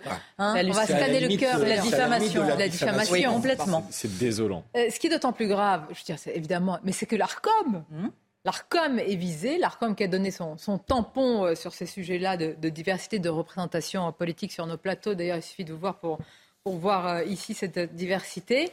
Euh, je voudrais quand même, avant de vous laisser la parole, qu'on écoute. Parce que ce qui devrait choquer, en réalité, ce sont les propos de Marine Tondelier. Et il ne faut pas se laisser faire par ces tentatives de diversion. Moi, j'ai retrouvé ce qu'elle a dit quand même sur Fukushima. Après tout ce qui s'est passé, écoutez ce qui a été dit par cette dame. Et donc, je pense justement que c'est au moment de Fukushima qu'on a tout perdu. Mmh. Moi, en 2015, quand il y a eu Fukushima, je me suis dit, on a gagné plus personne après Fukushima, parce que Tchernobyl, on disait c'était chez les pauvres, c'était tiers-monde, euh, mais là, c'était les, Japonais, c'était sérieux. Et en plus, c'était une catastrophe climatique dont on sait qu'il y en aura de plus en plus. Donc l'Ukraine, le tiers-monde, 20 000 morts euh, au Japon au moment de Fukushima, et elle peut en déduire qu'elle a gagné. Politiquement, elle a gagné avec 20 000 morts au Japon. Vous vous rendez en détail. Et hein. ce qui est affligeant. Ce qui est incroyable, c'est que c'est comme Sophie Binet. Sophie Binet, quand on lui tend le micro pour, au nom du pluralisme, qu'elle donne son opinion, elle refuse au nom de ce pluralisme. Donc comment voulez-vous qu'on s'en sorte avec des gens qui refusent de nous parler au nom du pluralisme? On est sur ce plateau, on a Philippe Guibert qui a participé à un gouvernement socialiste. On n'a même pas besoin de leur répondre. Elle insulte notre rédaction. je Elle insulte. de centre droit et je viens de chez les LR. Voilà. Elle insulte notre rédaction quelque part euh, aussi, euh, Sonia. On n'a rien à voir avec l'action euh, française. l'action française, Charles Maurras. On peut dérouler Charles Maurras. L'antisémitisme. Je crois que l'extrême gauche a plus à voir, à faire son examen de conscience sur l'antisémitisme. Donc voilà, c'est insultant pour la rédaction, c'est faux factuellement, et surtout, ils nous boycottent au nom du pluralisme, les Verts. Donc c'est ça qui est fabuleux. Fukushima, moi je voudrais, c'est pas que je veux inverser, mais dire ces mots-là, c'est sur ça qu'on devrait s'arrêter ce qui est frappant, on a gagné. Il faut, mais regardez quand même, analysons quand même ce qui se passe dans le, cerveau pour dire une telle Justement, Ce, qui est, ce qui est affligeant dans les déclarations de Marine Tondelier, euh, outre ce que disait Gauthier à l'instant, c'est que c'est d'un niveau affligeant. Enfin, je veux dire, c'est ni fait ni à faire. Pas là. Mais oui, si en plus ni il y fait ni à faire. Il n'y a même pas de talent. Si j'ose dire. Euh, il n'y a pas de réflexion, il n'y a, pas, y a que des approximations, c'est bancal sur les faits, c'est, voilà, donc il n'y a pas de qualité du débat public à travers ces personnalités qui, parce que des, des apparatchiks, c'est pas la première fois dans la vie politique française qu'il y en a qui arrivent à un certain niveau, mais quand même des apparatchiks de ce niveau-là, c'est quand même inquiétant. d'ailleurs, je suis assez inquiet pour leur parti avec des apparatchiks comme ça, euh, parce que voilà, ce qui est affligeant, c'est le niveau de réflexion d'un responsable politique, quand même, parti écologiste en France, ça fait partie des forces politiques importantes, euh, de trouver des personnes de ce niveau-là. Mais oui, mais comment qu'est-ce qu'on a, qu'est-ce qu'on a fait pour mériter pour ça Vous tous aussi, euh, Caroline Pilastre. Madame Tondelier a une indignation à géométrie variable. Pour moi, elle a, elle a fait hein, du buzz. Elle voulait plus de visibilité. Alors j'aimerais lui répondre sur deux points, si vous me le permettez, Sonia. Le premier, nous ne serions pas diffusés hein, s'il n'y avait pas de pluralisme sur cette chaîne. Le président de l'ARCOM a retoqué hein, précédemment la ministre de la Culture pour des propos similaires liés au pluralisme. Premier point. Le deuxième, je suis la seule personne en situation de handicap, en l'occurrence handicap visuel à 80%, intervenir depuis plus de six ans dans des émissions de débat d'actualité, télé et radio. J'ai entamé ma deuxième saison sur CNews. Elle parle de pluralisme, qu'elle parle également du pluralisme lié aux personnes en situation de handicap, qui reste la population la plus discriminée, stigmatisée. Et je n'entends aucune personne de son camp sur le service public parler de cette question. Alors moi, j'aimerais la voir en face, comme la ministre de la Culture, pour leur dire que CNews m'a fait confiance, comme d'autres antennes précédemment, pour mettre quelqu'un comme moi à l'antenne. Et quand, euh, c'est Charles Dornelas qui prenait cet exemple, quand, euh, quand Hugo Clément va débattre avec Jordan Bardella, donc au nom du pluralisme, va confronter ses idées, après, les mêmes donc chez les Verts, traite euh, Hugo Clément euh, de euh, facho et de toute la logorée qu'on connaît. Et je rappelle aussi que Marine Tondelier, quand elle n'était connue que pour se faire battre à plat de couture par Marine Le Pen à Hénin Beaumont aux législatives, elle venait sur notre antenne pour se faire connaître. ils ne savent pas ce que c'est le débat, ils ne supportent pas la contradiction, ils portent l'écologisme en bandolière, ce qui n'est pas l'écologie qui appartient à tout le monde et qui est une sorte de, de religion de ceux qui vous veulent du bien. Méfiez-vous de ceux qui vous veulent du bien dans la vie. Non mais, je, voudrais revenir quand même sur, sur ah, l'insulte parce que... dans la machine, non, non, mais je voudrais revenir quand même sur l'insulte parce que, euh, si vous voulez, sur cette chaîne, il y a un certain nombre de personnes qui, pour des raisons différentes, euh, ne sont pas vraiment les amis de l'extrême droite et au contraire se feraient détester de l'extrême droite en raison de leur appartenance. Je confirme. Voilà. Sur Twitter, euh, regardez. Donc exactement. il suffit de regarder sur mon Twitter pour voir parfois les gens qui me ciblent et comment ils me ciblent. Donc je trouve que c'est extrêmement insultant qu'elle joue sur des symboles que, je ne vois pas au nom de quoi elle les manie, parce que, désolé, la France insoumise et la gauche à laquelle elle appartient n'est pas exempt d'antisémitisme, bien au contraire, c'est plutôt eux qui l'ont fait monter ces dernières années. Donc moi, je trouve que c'est insupportable et vraiment insultant. Voilà. Imaginez ces gens au pouvoir. Euh, où en serait la, liberté d'expression? Le problème, c'est qu'ils n'y arriveront jamais, justement.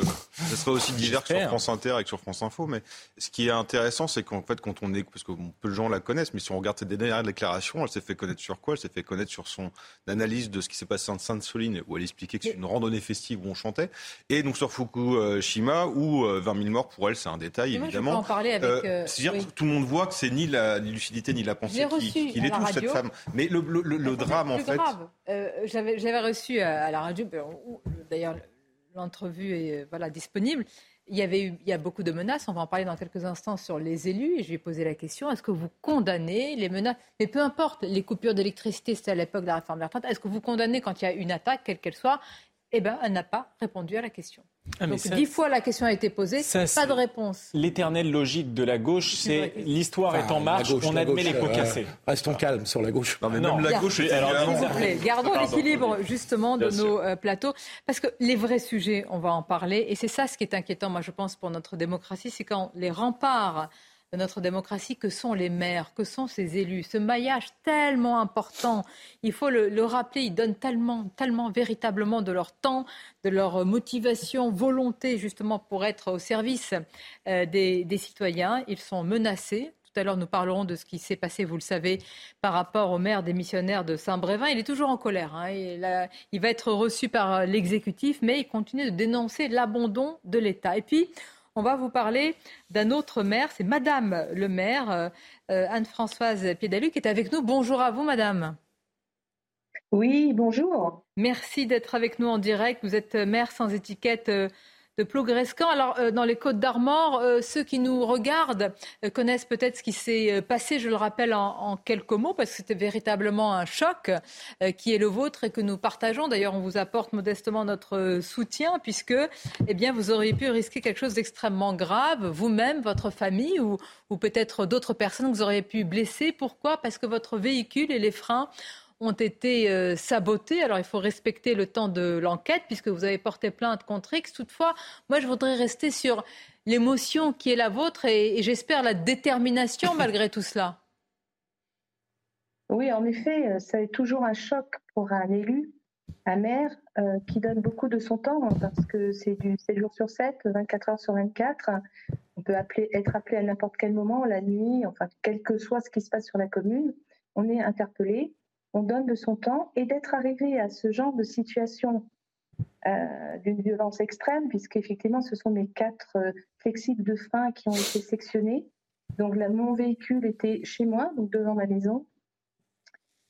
C'est donc quelque chose que je qualifie d'acte criminel, mais je ne suis pas la seule à qualifier ça d'acte criminel, puisque le parquet qui a donc été saisi suite à ma plainte euh, ouvert euh, l'enquête pour une enquête de tentative euh, d'homicide et de, menaces réitérées à l'encontre d'une personne détenteur de l'autorité publique. Donc c'est la gravité réelle de ce qui s'est passé.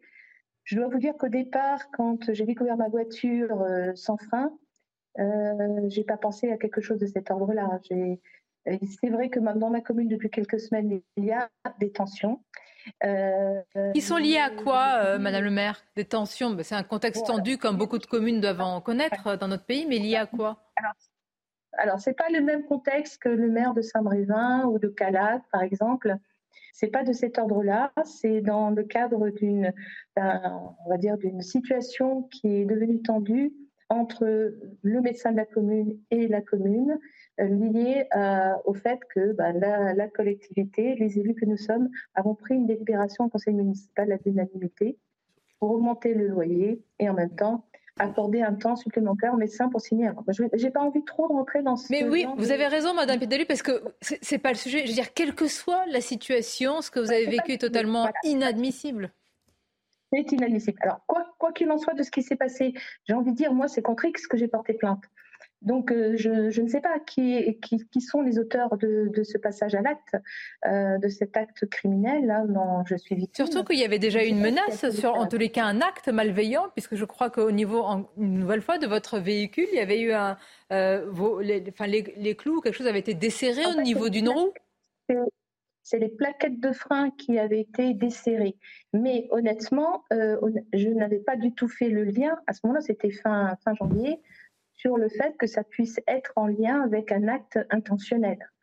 Pour moi, c'était mon véhicule, tout simplement. Hein. Et d'ailleurs, bon, l'enquête déterminera si ça, ça fait partie également d'un acte euh, volontaire ou si c'est carrément autre chose. Non, là, je me situe vraiment, moi, sur euh, ce, qui, ce que j'ai découvert quand je me rendais à la cérémonie du 8 mai et que j'ai découvert mon véhicule sans frein. Et donc, euh, là, là, en me disant, bon, mon véhicule est en panne. Et le lendemain, en réalité, quand j'ai fait tracter mon véhicule au garage, le garagiste m'appelle et me dit écoutez, Madame Piélélu, en réalité, vos freins ont été sectionnés de façon très franche donc, euh, en fait, c'est donc. C'est une, gravité, euh, voilà, c'est une gravité euh, sans nom avec tous les risques inhérents à cela. Madame Piedelu, est-ce que, je, suppose, et je l'espère, et on l'espère tous, que vous prenez aussi des, précautions désormais? Est-ce que. Hmm? Oui, je dois dire qu'à partir du moment où j'ai fait le dépôt de plainte le mardi même, dans la soirée, auprès de la gendarmerie, je me suis sentie quand même, et je me sens encore suffisamment, on va dire, entourée alors, entouré par les services de gendarmerie, entouré par euh, la sous-préfecture, la préfecture, par le parquet, je ne me sens pas forcément là en danger, mais peut-être à tort. C'est-à-dire que j'estime que ce qui s'est passé n'aurait déjà jamais dû se passer. C'est excessivement grave. Que je pense, parce que je suis d'une nature plutôt optimiste, qu'on est arrivé au seuil du maximum du maximum de la violence auquel je pourrais être confrontée. Donc, par contre, ce que je souhaite, c'est que vraiment euh, l'enquête puisse permettre très rapidement de découvrir qui sont les responsables de cet acte. Évidemment. parce que ça permettra aussi pour moi, pour mes élus, pour mes agents communaux, parce qu'il y a un climat qui est loin d'être serein en ce moment du coup sur la commune, pour vous dire tout simplement, vous voyez, notre, notre mairie est fermée, donc on ouvre au compte-gouttes. Écoutez, on vous souhaite euh, le meilleur et, beaucoup de, sérénité pour vous-même, euh, vos, euh, évidemment vos administrés, puis, et puis votre famille. On imagine évidemment le choc parce qu'on peut avoir ses enfants, ses petits-enfants. Donc, Ah ben, exactement, exactement. En fait, moi, mes enfants sont tous un peu répartis un petit peu partout dans le monde. Donc, ils ne sont pas de proximité, donc ils ne sont pas en danger, si vous voulez, directement. Mais euh, elles sont inquiètes, mes filles sont inquiètes pour moi, par contre. Vous voyez, c'est plutôt en sens inverse. Ça me dit, fais attention à toi, maman. Euh, euh, voilà, on ne sait jamais jusqu'où ça peut aller. En tous les cas, ce que je veux dire là ce soir, si, enfin ce midi, excusez-moi, si ça s'arrête là l'interview me concernant, je voudrais quand même rajouter juste que je ne souhaite pas démissionner, je ne démissionnerai pas. Je ne veux pas être dans une sorte de réaction qui ferait que quelque part ça donnerait raison à ceux qui sont passés à l'acte. Je ne veux pas rentrer là-dedans. Donc euh, j'ai encore trois ans de mandat. J'assumerai mon mandat jusqu'au bout. Évidemment, euh, dans l'optique que plus rien d'autre de grave ne puisse arriver. Hein. je suis comme dans, dans cette logique-là. Et, voilà, je veux dire que moi, le, mandat de maire, c'est un mandat passionnant. Euh, c'est aussi pour ça, bon, c'est mon deuxième mandat de maire. Avant, j'étais adjointe sur la commune. Donc, ça fait un certain nombre d'années que je suis élue sur la commune. Et j'ai toujours trouvé énormément d'intérêt dans ce que je fais parce que c'est passionnant. On apprend. Ça se complexifie, par contre. Euh, les tâches que nous avons à gérer se complexifient parce que les lois, eh bien, sont pas non plus. Il y, a énormément de lois qui sont qui sont à être votées. À cela s'ajoute euh, évidemment un, contexte, mais on note l'essentiel, c'est votre détermination. Et puis il faut le dire, c'est incroyable qu'on dise cela aujourd'hui pour des mères. C'est une forme de courage. Euh, de continuer. C'est un sacerdoce. Je vous remercie, Madame Pédalu. Merci vraiment pour euh, votre témoignage. Vous vous rendez compte, c'est un mot dont je n'abuse pas, euh, parce que certains croiront que j'en fais la, promotion. Mais avant, être maire, c'était sacré. Voyez-vous, on ne touchait pas à la personne du maire. C'était quelque chose qui était sanctuarisé. C'était, ça l'est de moins en moins, malheureusement. ça reste la personnalité politique qui est le, la moins impopulaire dans la, préférée des Français. La préférée parmi tous les élus locaux ou nationaux. C'est madame qui intervient. Oui, on, la, on, la, elle est, euh, je on la remercie tout à fait. Euh, ça, reste, vous dites ça reste, mais ça reste surtout à portée de, pardonnez-moi, d'engueulade et comme avait dit, euh, c'était l'expression, à portée de baffe. Hein, c'est surtout euh, le, le, premier à qui, l'échelon local, à qui on reproche tout et n'importe quoi. des engueulades. J'ai travaillé avec des élus locaux il y, a, il y, a, 20 ans, 25 ans. Il y, avait une forme de respect. C'est comme, c'est comme le médecin de la ville, c'est comme l'instituteur. Il y avait quand même, il y avait une, c'était sacré en réalité. On nous disait tous, d'ailleurs, enfants. Le médecin, le prof, l'infirmière. En fait, pourra jamais changer la nature humaine. Et la, nature humaine fait que la loi du plus fort sera toujours respectée. Notre civilisation a fait que les institutions qu'on a créées ont permis de respecter euh, le maire, euh, la police, le prof, le statut social. Aujourd'hui, on voit qu'en fait, toutes ces institutions sont, sont tellement fait niveler, abaisser, euh, tronçonner, que aujourd'hui, on ne respecte plus personne. tout ce qui comporte un uniforme, tout ce qui peut avoir un argent, un statut, n'existe plus en fait. Et le drame, c'est qu'en plus, les maires ont un vrai rôle social encore aujourd'hui. Il n'y a plus beaucoup de, de métiers, il n'y a pas beaucoup de mandats qui ont un rôle social en France. Et le maire en a encore un. Parce qu'il justement, il a porté de baffe, donc il est en relation directe avec ses administrés. Et plus personne ne veut être maire aujourd'hui. Hein. Pour, pour, le maire euh, démissionnaire de, de Saint-Brévin, Yannick Moraz, je, rappelle euh, quelques mots. C'est ce maire qui est victime de menaces, qui a vu son domicile incendié. Alors le contexte, un centre de migrants euh, déjà implanté dans la commune qui a été qui devait être déplacé à côté d'une école, et ça n'a pas été du goût de tout le monde. Bref, il y a une enquête sur cet incendie. Alors, il va être reçu par la Première ministre. Et après ça, il y a une forme de juste un effet d'annonce de la communication. Moi, il vaut mieux qu'il y ait des. Mais même dans la communication, euh, tout le monde ne dit pas la même chose. Vous avez vu euh, la nouvelle ministre euh, à la mode qui est Dominique Faure, ministre, oui, c'est une blague, en charge de la ruralité, qui a dit que l'État avait été à la hauteur. Bon, on voit la maison brûler derrière vous et derrière nous, Sonia. je crois que ça plaide pour dire que l'État n'a pas été à la hauteur. Surtout que ce maire a répété à plusieurs reprises dans les médias qu'il avait été seul, toujours seul, jamais, jamais mis sous protection. Et quelque part, euh, cette ministre lui répond en disant si, si, l'État a été à la hauteur. Bon, bah non, puisque sa maison et ses deux voitures ont brûlé. Donc, euh, même du côté du gouvernement, alors que Elisabeth Borne est beaucoup plus prudente dans ses euh, interviews, notamment au JDD, où elle reconnaît quelque part que oui, l'État n'a pas été forcément là. C'est qu'il y a une faille, un fiasco. Vous avez une ministre qui le dit d'abord sur Twitter et ensuite en interview. On arrive à un paroxysme de la haine, de la violence qui est terrifiante depuis plusieurs années. Ce qui explique Madame la maire mais devrait être condamnée par tout le monde. C'est une question transpartisane. Là, elle craint pour sa vie, comme le maire qu'on citait précédemment. C'est condamné. Euh, oui, non, mais beaucoup de réactions, mais le problème, c'est que je trouve que ça n'est pas à la hauteur de ce que cela devrait être. Menacer qui que ce soit déjà est scandaleux. Au début, on croit que c'est des signaux faibles, on les laisse passer. Il ne faut jamais être laxiste sur la question de la violence. Et c'est bien le problème. Et c'est l'État. géométrie variable. Exactement. Exactement. Ce qui compte, c'est de faire bloc. Si un camp politique décide de ne pas soutenir l'autre, parce qu'il y aurait des circonstances atténuantes qui feraient que les citoyens sont énervés, c'est tout l'édifice républicain qui est fragilisé. Donc, pour les élus de droite comme de gauche pour euh, n'importe quelle personnalité, j'ai envie de dire, s'il y a une forme de menace, de violence, d'atteinte à l'intégrité physique, il faut faire bloc de manière généralisée. Il ne faut pas attendre que les autres réagissent pour voir comment on réagit et, on écrit son sur les réseaux sociaux. Ces questions. La pause. ah, c'est la pause. Non, euh, non, mais sur Saint-Brévin, je pense qu'on est dans quelque chose d'une autre nature. Parce que pour avoir un peu suivi ce sujet et connaître un peu la, la région, euh, ça a été instrumentalisé entre les pros et les entiers par des groupuscules politiques extérieurs à la commune. attendez l'enquête quand même. Hein. Pardon. les, manifestations, les, manifestations. Ah, les manifestations. en tout cas, je ne prononcerai pas sur le fond de l'enquête puisqu'elle n'est pas achevée. Mais en tout cas, les manifestations, leur euh, fréquentation était extérieure, en bonne partie extérieure à la commune. Il y avait les mêmes slogans euh, que la, la, dernière fois, la manif à Paris. Absolument. Et il y avait un climat de passion idéologique autour de ce centre de migrants qui existait depuis sept ans, qu'il s'agissait juste de déplacer, Mais qui n'avait jamais posé le moindre de l'école, c'est ce qui a posé problème. Qui n'avait jamais posé le moindre problème. C'est vrai. Euh, en plus, c'est ça C'est la pause, c'est la pause, Philippe. Parce que je voudrais vous faire écouter. C'est ça, c'est vos souvenirs, nostalgie, c'est votre époque. Écoutez.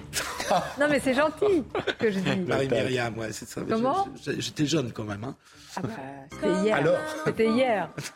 Avec des cheveux qui voit passer au loin les oiseaux, comme l'oiseau bleu sur... Merci d'être avec nous sur CNews, comme dit Marie sur CNews. Pourquoi CNews Hein? Non, mais c'est les méchants américains. je commence à lui trouver un côté sympa, Marine Tondelier. Non, je... Vous la recevez bientôt sur Europe 1 mais, mais bien sûr, mais j'ai déjà reçu. Mais je sais. Mais bien sûr. Mais Sonia reçoit tout le monde. Très, très bien passé. On a gardé un souvenir impérissable toutes les deux. Roberto, c'est à vous. Des titres sur CNews. Emmanuel Macron a reçu le patron de Tesla et de Pfizer ce matin. Elon Musk et Albert Bourla ont été reçus à l'Elysée en marge du sommet Choose France. Le chef de l'État reçoit cet après-midi plus de 200 patrons de multinationales au château de Versailles. 13 milliards d'euros d'investissement ont d'ores et déjà été annoncés. Le ministre de la Santé, François Braun, était l'invité de France Info ce matin. Il n'exclut pas de mettre en place en France une obligation de passer par le 15 pour se rendre aux urgences dans le but de désengorger les hôpitaux. Il a également annoncé le lancement d'une campagne de recrutement de 2000 à 3000 régulateurs médicaux. Enfin, Volodymyr Zelensky euh, vient de quitter Londres après euh, Rome, Berlin et Paris. Le chef d'État ukrainien poursuit sa tournée européenne. Volodymyr Zelensky s'est entretenu avec le Premier ministre Rishi Sunak. Il a promis la livraison prochaine de centaines de missiles antiaériens et de drones d'attaque à Kiev. Merci, cher Audrey. La France ne mérite pas cela. C'est ce qu'a dit Marie-Myriam, dernière lauréate, euh, la seule, non, française de l'Eurovision. C'était en 77, une bien belle année. Elle n'a pas mâché ses mots. Et puis pour le plaisir. Comme un enfant aux yeux de lumière. Allez-y, Philippe. Ah non, mais. J'aime bien cette chanson. Comme l'oiseau bleu survolant la terre. Voit comme le monde. Le monde est beau. Mmh. J'étais pas né quand elle a gagné l'Eurovision. C'est ça. À me ah, Alors vous avez fait un doigt d'honneur, vous, mais plus élégant, vous voyez, avec les mots. À personne, je ferai de doigt d'honneur. Je sais que c'est à la mode dans le Euh, monde politique et euh, Alors, musical. alors, mais- Inadmissible, vulgaire. Alors ça, c'est magnifique. Évidemment, on a gagné avec ça. C'était du temps où on comptait. Ouais. l'Eurovision servait à quelque chose. Petit commentaire musical, mais le, le niveau de la composition est autre que ce qu'on entend aujourd'hui. Vous J'ai êtes musicien, parolier, euh, Oui, oui. interprète. euh, quelle est votre légitimité sur le sujet? Vous n'aimez pas l'extravagance Inadmissible, vulgaire, choquant. Les réactions pleuvent après le geste de la Zara à l'Eurovision. Alexis Vallée vous résume tout cela. À l'annonce des résultats, la représentante de la France choque les téléspectateurs. Pour beaucoup, Lazara aurait fait un doigt d'honneur. Petit écart de conduite, mais que je, je peux justifier, je pense. euh, Peut-être l'ego aussi. hein. Bah, Il y a la frustration qui rentre en compte, donc, euh, donc euh, un peu compréhensible. Après, un dos d'honneur, c'est sûr, c'est un peu excessif. Inadmissible, je trouve vraiment, ça donne une belle image de la France, ce que la France devient. Elle dit que c'est un geste générationnel. Alors, est-ce que vous, ça vous dit quelque chose? Non. Générationnel, car ce mouvement du doigt s'appelle un tose. Selon la chanteuse franco-québécoise, ce n'est pas un geste négatif, mais plutôt de déception qui signifie whatever, en anglais, ainsi soit-il. On est bien en 2023, de toute manière. Effectivement, pour les anciens qui ont regardé l'Eurovision et qui ont vu triompher Marie-Myriam en 1977, évidemment, ils ne comprennent pas cette forme de vulgarité. Explication inaudible pour Mathieu Bobcoté.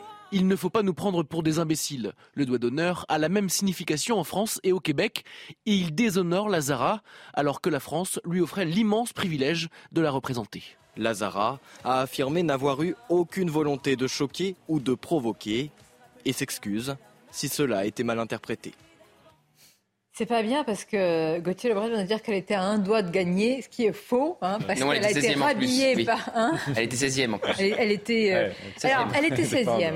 Donc, elle était 16e. Doigt d'honneur. La France mérite pas ça. Regardée par 200 millions, et moi, et moi, et moi, de téléspectateurs. Vous savez combien ça coûte? Le concours coûte cher, environ 700 000 euros pour France Télévisions. Mhm. Nos impôts, l'argent. Je vais faire Marine Tondelier à l'envers. Mais alors, où va le pognon, là Non, mais c'est vrai. Je crois qu'il est temps que nous sortions de l'Eu- l'Eurovision. Ah. On ne peut pas sortir de l'euro ni de l'Union européenne. Enfin, C'est pour ce qu'on compte à chaque fois. D'abord parce qu'on perd tout le temps, on est mauvais. Et, et ensuite, si c'est pour aboutir à ça, je trouve que c'est pas utile de se faire du mal, quoi. Enfin, je, Mais moi, je pense à France Télévisions. Mais vraiment. Je sais que vous avez un- une Vous pensée connaissez. importante pour. S'ils sortent de l'Eurovision, ils vont alléger leurs factures. Mais c'est Ah vraiment, c'est un- c'est une mine d'économie. Et alors, ça coûte encore plus cher de l'organiser. hein. Exactement, il y a un vrai enjeu autour Parce que du vous savez gagnant qu'on de fait partie d'un l'Eurovision. club des five, en fait. C'est comme une sorte, c'est comme l'OTAN, en fait, l'Eurovision. Et plus vous faites partie d'un club restreint, plus vous payez, mais plus vous avez de chances de vous retrouver dans le trio ou le quatuor de tête. Mais C'est pour ça c'est qu'on pas envoie notre les tanches à l'Eurovision, parce que comme ça, on ne gagne pas et on ne dépense pas les dons. Exactement. Déjà qu'on a les JO la semaine Et prochaine. moi, j'attendais une réaction de. France Télévisions. Je sais pas, une réaction euh, condamnation, de, de, de- vous voyez. Pas bien.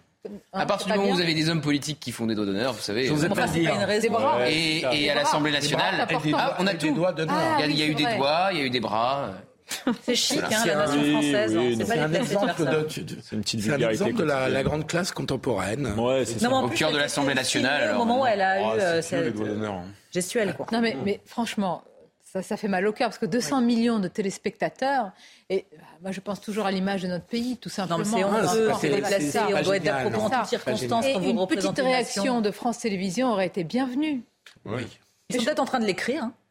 Ouais, Ah sont- oui, ouais, c'est possible aussi. Oui. Pour l'année prochaine Oui, je pense. Bon, très bien. Euh, on a vu le- la réaction sur les réseaux sociaux de Marie-Myriam. Sinon, je vous ferai écouter la chanson. Et vous chan- Non, alors, montrons-la. Non, mais c'est important. C'est important. Quelle honte. Pourquoi c'est important, Marie-Myriam Qui est-elle? La grande gagnante de La l'Eurovision. dernière gagnante de l'Eurovision qui pour, pour la est-elle? France, non Ah, qui est-elle? On le dit Ben, On peut le Ça a dire. été, voilà, c'est la tante de Anthony Favali. Mais alors, Anthony Favali nous cache des choses. Eh oui. Une Sa famille de stars. Ben, évidemment. Alors, je ne sais pas s'il chante aussi bien. Il paraît. Il, Il chante paraît. bien. Aussi Bien. Quelle honte. Je suis extrêmement déçue, car cela n'est juste pas possible. Elle a fait ce geste assise dans un fauteuil avec des drapeaux français derrière elle. La France ne mérite pas cela. On est tous d'accord Ah oui. Bien sûr. Ah ouais. Alors, euh, vous avez quelque chose à ajouter? Non. Et pourquoi on ne choisit pas des gens qui savent chanter pour l'Eurovision? Non, mais c'est un vrai sujet. Je ne comprends pas. éventuellement poli. Il paraît-il que sa prestation n'était pas, n'était Ouais. pas Non, elle s'est complètement ratée. Vous n'avez pas suivi? J'avoue que non. Non Pas plus. très Eurovision, Non plus. moi. Non plus. Non plus Moi non je crois qu'il y a. euh, Moi, j'ai, moi, j'ai regardé Le un théâtre. petit peu. Moi, j'ai regardé un petit Ça peu. J'ai, m'intéresse. j'ai trouvé que le niveau était euh, assez, assez bas. Euh, En réalité, j'ai l'impression que ce concours est plus fait pour valoriser les plus petits pays euh, de, de l'Europe. Je trouve pas ça mauvais. c'est un hein, mais bon. spectacle, c'est pas. Voilà, c'est un méga. En ce sens, la France Et en pourrait plus, finir elle est par pas gagner. française. Non, euh, non, vous avez remarqué. Elle est Non, elle n'est pas canadienne. française, elle est elle est canadienne. québécoise d'origine marocaine. Mais il paraît que le geste, c'est culturel.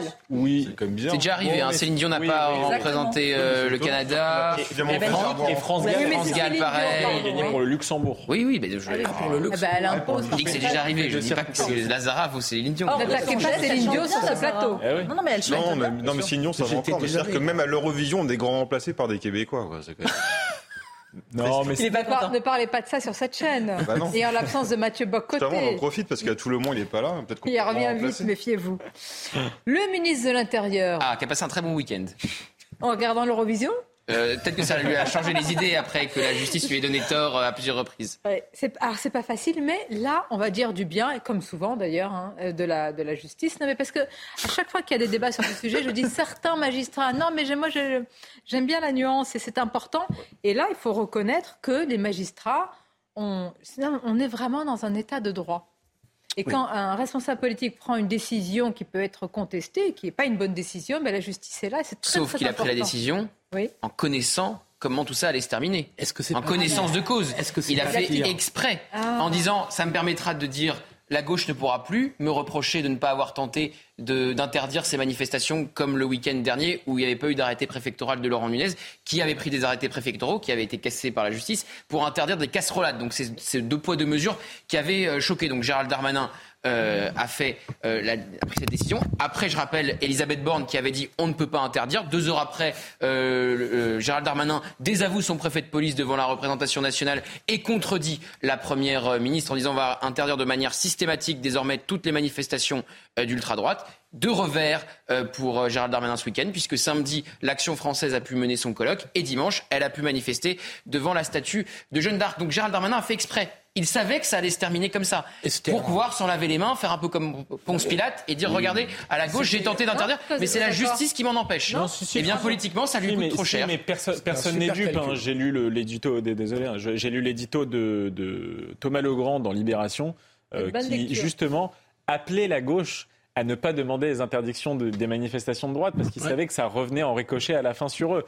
Ensuite, sur la décision du tribunal administratif, Franchement, je suis en accord euh, total. Je trouve qu'ils ont fait preuve d'intelligence, de distinction entre des manifestations qui exprimaient des sensibilités politiques qui me sont étrangères, mais qui ont quand même le droit de citer le royalisme ou autre, et une manifestation qui L'action française, c'est pas que le royalisme. Et, hein. et en Ah, c'est effet, un mouvement réaliste non, que la seule extrême droite. non, oui, bien sûr. Charles Maurras, vous allez Non, relire la bio. euh, Complètement. C'est pas triste. Hein. Complètement, mais je suis pas sûr que Oui. tous les royalistes soient des antisémites. Et bon, bref, Non, non, peu importe. j'ai pas pas envie de revenir sur les différentes nuances, mais et une manifestation qui est très clairement d'extrême droite et qui a des sympathies vis-à-vis du national-socialisme. Donc je pense que, le tribunal administratif a été intelligent. Quand une manifestation se déroule sans trouble à l'ordre public, est-ce qu'il est possible qu'elle se déroule en France? Bah, la, justice a répondu oui. Bah, la justice a dit oui, et fort heureusement. Mais, mais c'est quand même un, sacré calcul politique de la part de Gérald Darmanin. On a fait une publicité à ces groupuscules que tout le monde avait oubliés. Et dont on ne parle jamais généralement. Dont en général on ne parle jamais. Et en plus on leur a offert une victoire juridique contre l'État je trouve que c'est vraiment génial. je pense qu'en fait, Jardin Manin est une taupe royaliste. Oh, il est quand même passé par l'action française. Ah bah, il a écrit dans Manin, il a écrit dans le journal de la Restauration ah nationale, euh, Politique Magazine. Euh, il a des, en tout en 2008, hein, c'est pas si longtemps que ça. Euh, il a été avec Charles Vanès, Charles Vanès qui était un ancien de l'action française aussi. bon, voilà, il est passé par là. Et je pense qu'il a réussi à faire condamner la République à payer la monarchie. Je trouve que c'est assez sympathique. mais là, je pense une taupe royaliste au sein de la République. Vous êtes sérieux? Non. Mais les manifestants, là où, euh, là où Arthur euh, dit vrai, les manifestants ont scandé dans la rue Darmanin revient en raison de se passer. Ils ont scandé aussi à bas la République, je crois. Oui, on, annule tout si tu reviens, c'est ça? Bah, À bas la République, il y, a, y, a un candidat, un ancien candidat à la présidentielle qui a dit récemment à bas la mauvaise République. Comme quoi, il y a maintenant. Non, mais c'est une stratégie politique de la part de M. Darmanin, c'est surtout ça. Mais il faut surtout que si on condamne les uns, on condamne les autres. Hein. Mais pas un de mesure. Pour le ministre, la séquence est très mauvaise parce qu'effectivement, il y a eu ce calcul qui n'est pas du tout payant. Est-ce que vous en êtes aussi sûr? Oui, parce que qu'est-ce qui regardez Regardez notre titre. Gérald Darmanin mise en échec. C'est ça qui reste à la fin. Non mais on n'est pas les seuls à, dire ça. C'est ça qui reste à la fin. Euh, à la fin, on retient que Gérald Darmanin a eu un nouveau revers après euh, sa catastrophe à Mayotte et son opération mal montée. Euh, voilà. Après le préfet Iqiyoussen, après le Stade de France, après la réforme sur l'immigration. trouver des solutions. Non mais il est Vous savez très bien que l'opération a été mal montée. L'opération a été mal montée de l'aveu même de l'Élysée. Donc, si vous voulez, la liste des revers commence euh, à être longue. Très bien. Bon, écoutez, tout a été euh, dit. Je voudrais qu'on revienne. Il nous reste quelques minutes, mais ce sujet m'intéresse parce que j'ai vu qu'il y avait beaucoup d'opposition entre vous sur le, refus de porter le, maillot arc-en-ciel ou le brassard euh, en Ligue 1. On a écouté tout à l'heure l'entraîneur de Brest. Je voudrais qu'on écoute le coach de Toulouse, c'est Pierre Arestui, qui à Nantes. Non, c'est Nantes. Et c'est, bah, attendez, c'était pour montrer mes, mes connaissances footballistiques. corriger moi-même tout de suite. Écoutons-le. Nantes, bien sûr. bien sûr. On a discuté euh, toute la journée et il était très tiraillé par euh, l'envie de jouer, lui, et puis euh, d'autres problématiques plus, plus lointaines, j'ai envie de dire. J'ai annoncé au groupe que Mostafa avait pris donc la décision de ne pas participer au match. Et j'ai dit aux joueurs exactement ce que je viens de vous dire, à savoir que c'était une contrariété, mais pas un problème. Je peux vous poser une question. Maintenant qu'ils ont refusé et qu'il y a eu des condamnations, qu'est-ce qu'on fait? On va les punir? On fait interdire? Qu'est-ce qui se passe? Moi, c'est toujours quelle, quelle, quelle, action Vous savez ce qui va se passer Il va se passer que les prochains joueurs vont négocier des contrats, dans leurs contrats, ah. ils vont négocier des clauses pour ne pas afficher des marques ou des symboles qui les dérangent. c'est ça qui va se passer. parce que tout le monde le sait ce qui se passe. Après, après, quand même, juste un mot sur ça, parce que j'ai dit qu'il y avait une vraie homophobie dans le foot. Oui, ça c'est sûr. Sauf que, encore une fois, le drapeau arc-en-ciel est un symbole politique. C'est si c'est un lobby LGBT. Euh, beaucoup d'homosexuels ne se reconnaissent pas dans le lobby LGBT, dans la communauté gay comme ils disent, et que l'homophobie est au service d'un agenda politique. Donc, euh, vous pouvez mettre un brassard comme vous avez des brassards pour lutter contre le racisme, nos racistes. C'est vraiment que la Ligue nationale de football est dans un agenda politique. Non, mais là, c'était pour soutenir la cause, c'était la journée. LGBT, évidemment qu'il est dans un agenda politique. Évidemment, il utilise l'homophobie pour faire avancer des réformes sociétales. C'est tout. Donc, il y a une le problème, c'est qu'il y a une homophobie dans le foot, mais elle ne sera pas réglée parce que le lobby... La, la, PMA a été votée euh, dans, dans l'indifférence générale. Non, le, débat C'est un, sujet politique. Il y a des gens dans l'indifférence générale de l'opinion. Je suis désolé. Il y a débat sur la GPA. Mais, le, on a le droit d'être contre l'agenda politique et contester. Mais c'était pas ce qui était proposé là. Oui, mais vous savez très bien que le drapeau arc-en-ciel est affilié à un lobby LGBT. Mais évidemment, avec un ont des convictions religieuses et s'ils rentrent chez eux et qu'on leur reproche d'avoir soutenu cette cause, ça peut être très problématique pour eux. Il faut l'entendre aussi. Ce n'est pas normal, de, ce n'est pas, ce n'est pas une opinion. Et quand vous avez des pays où il se passe ça, oui, je trouve c'est la moindre des choses Bien sûr. de dépasser peut-être ce que vous dites est vrai, de dépasser cela pour envoyer un message qui C'est pour ça. Euh, évident Après, certains n'ont pas envie d'être Faisons-le dans ce cas-là avec d'autres symboles qui mettent plus tout le monde d'accord, parce que là, visiblement, on n'est pas d'accord sur la portée politique de ce symbole. Mais en soi, le sport, c'est le symbole en lui-même, c'est pas la cause. Oui, bah c'est le symbole. Mais la sanction, elle est surtout pour les clubs, hein, parce que là, en plus, comme le disait un entraîneur tout à l'heure, on est dans les dernières journées de championnat, donc pour des clubs qui sont en train de lutter pour ne pas descendre en Ligue 2 et avec tous les enjeux financiers, sociaux considérables que ça peut avoir pour un club, euh, le fait, là, de mon point de vue, il y a une faute professionnelle de la part des joueurs.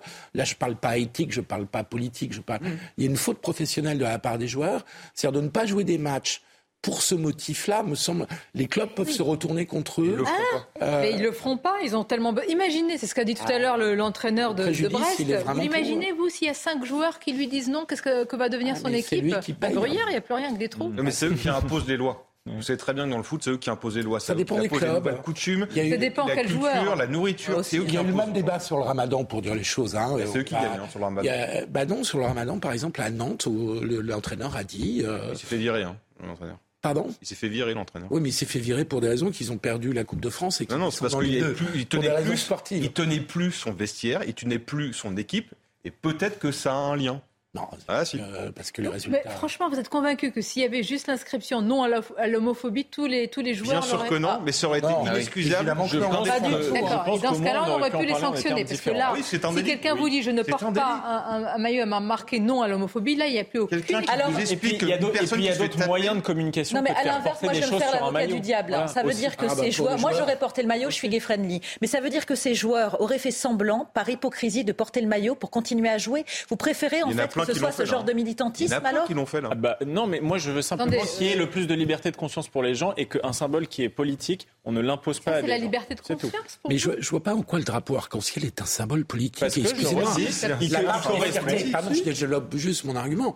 La marche des fiertés, elle a lieu depuis 30 ans. Elle se fait au caloir arc-en-ciel. Oui, bah, c'est politique. Hein, la marche des fiertés la reconnaissance sont, ils sont quand même fait plus, homosexuel. Ils sont quand même plus liés à la gauche qu'à la, la droite. Ils ont quand même un programme politique. Hein. Oui. la, la, la, reconnaissance du fait homosexuel, de la dignité des homosexuels, euh, c'est toujours fait sous les On couleurs de l'arc-en-ciel. Vous pensez, Michael, que le discours euh, politique est aussi mais... précis des joueurs qui refusent de porter non. ce maillot Non, bien sûr que non. Ils, mais, mais connaissent l'agenda politique, comme vous dites, du lobby Ils LGBT valeurs et de Non, bien sûr que non. Il y a de l'homophobie derrière, c'est évident. Très bien qu'il y a une ambiance. C'est évident. Non, ils sentent aussi qu'il y a une ambiance idéologique de bien-pensance, de on impose ça. Non, et ça non, se fait y a juste dans les derrière, et tout. on le voit très bien. Je suis même pas sûr qu'ils soient au courant du débat sur la GPA. Mais bien sûr mais ça. Oui, mais ça c'est de la diffamation. De dire simplement c'est de l'homophobie, c'est de la diffamation. Parce que si on ne le prouve pas, c'est de la diffamation de dire que ces joueurs sont homophobes. C'est tout. Mais qui le dit là? Ah bah, euh, Gauthier Lebret a dit c'est de l'homophobie. Mais non, mais le fait de refuser de porter le maillot, mais je vous pensez que je vous pensez qu'ils connaissent le l'agenda politique franco-français de la PMA et de la GPA Je pense qu'ils sentent qu'il y a, je pense qu'ils chantent qu'il y a une ambiance, que c'est lié à des mouvements politiques, qu'il y a un programme derrière. Oui, évidemment. Par rapport à certains pays, partie, c'est complètement ils le disent. Ils disent c'est leur conscience. Oui, mais je vous ai dit dans le première partie, il y a une vraie homophobie dans le foot qui est liée à leur culture et à leur religion. Il y a une homophobie dans certains pays. On a l'impression que c'est un symbole politique politique qui sont fait promouvoir. Ils n'ont pas l'impression que ce soit un symbole de tolérance. Moi, je suis sûr qu'il y a une ambiguïté sur le symbole. Évidemment. Là, vous allez trop loin. Une conscientisation politique. Vous ne pouvez pas condamner pour homophobie quelqu'un qui euh, refuse de porter le symbole arc-en-ciel. Euh, Par contre, moi, je trouve ça désolant, mais je les finir sur. On va finir sur quelque chose qui nous rassemble. C'est le symbole homosexuel. Non, c'est pas le symbole homosexuel. On voit bien ce qu'il y a derrière. Finir en musique. Oh. J'aurais jamais autant passé. La musique adoucit les mœurs. Encore Marie Myriam Ah, toujours. Vous préférez la Zara bah, c'est-à-dire que moi, comme je, comme je suis très vieux, je l'entends depuis l'âge de 14 ans. Donc, euh, euh, vous la connaissez par cœur quand même. Euh. Comme l'oiseau bleu survolant la terre. Chanter miroir. Je savais pas que c'était Laurent Villon, ça. Non. Je découvre aujourd'hui. Mais c'est pas possible. Comme quoi, CNews, c'est vachement bien culturel. CNews bah, Il était pas d'avoir été sur CNews. bon, on salue Marine Tondelier. Merci, merci beaucoup d'avoir été nos invités. C'est un plaisir de vous avoir autour de sa table. Euh, on continue demain bah, Avec grand plaisir. Il y a de l'actualité politique ah, Demain, on aura de quoi dire. Ah. Président, pardon. Ah oui, président. Attention. À demain. Il est omniprésent. Bah, l'après-midi déjà sur CNews. Merci à vous. Invente l'amour pour que la vie s'habille de fête.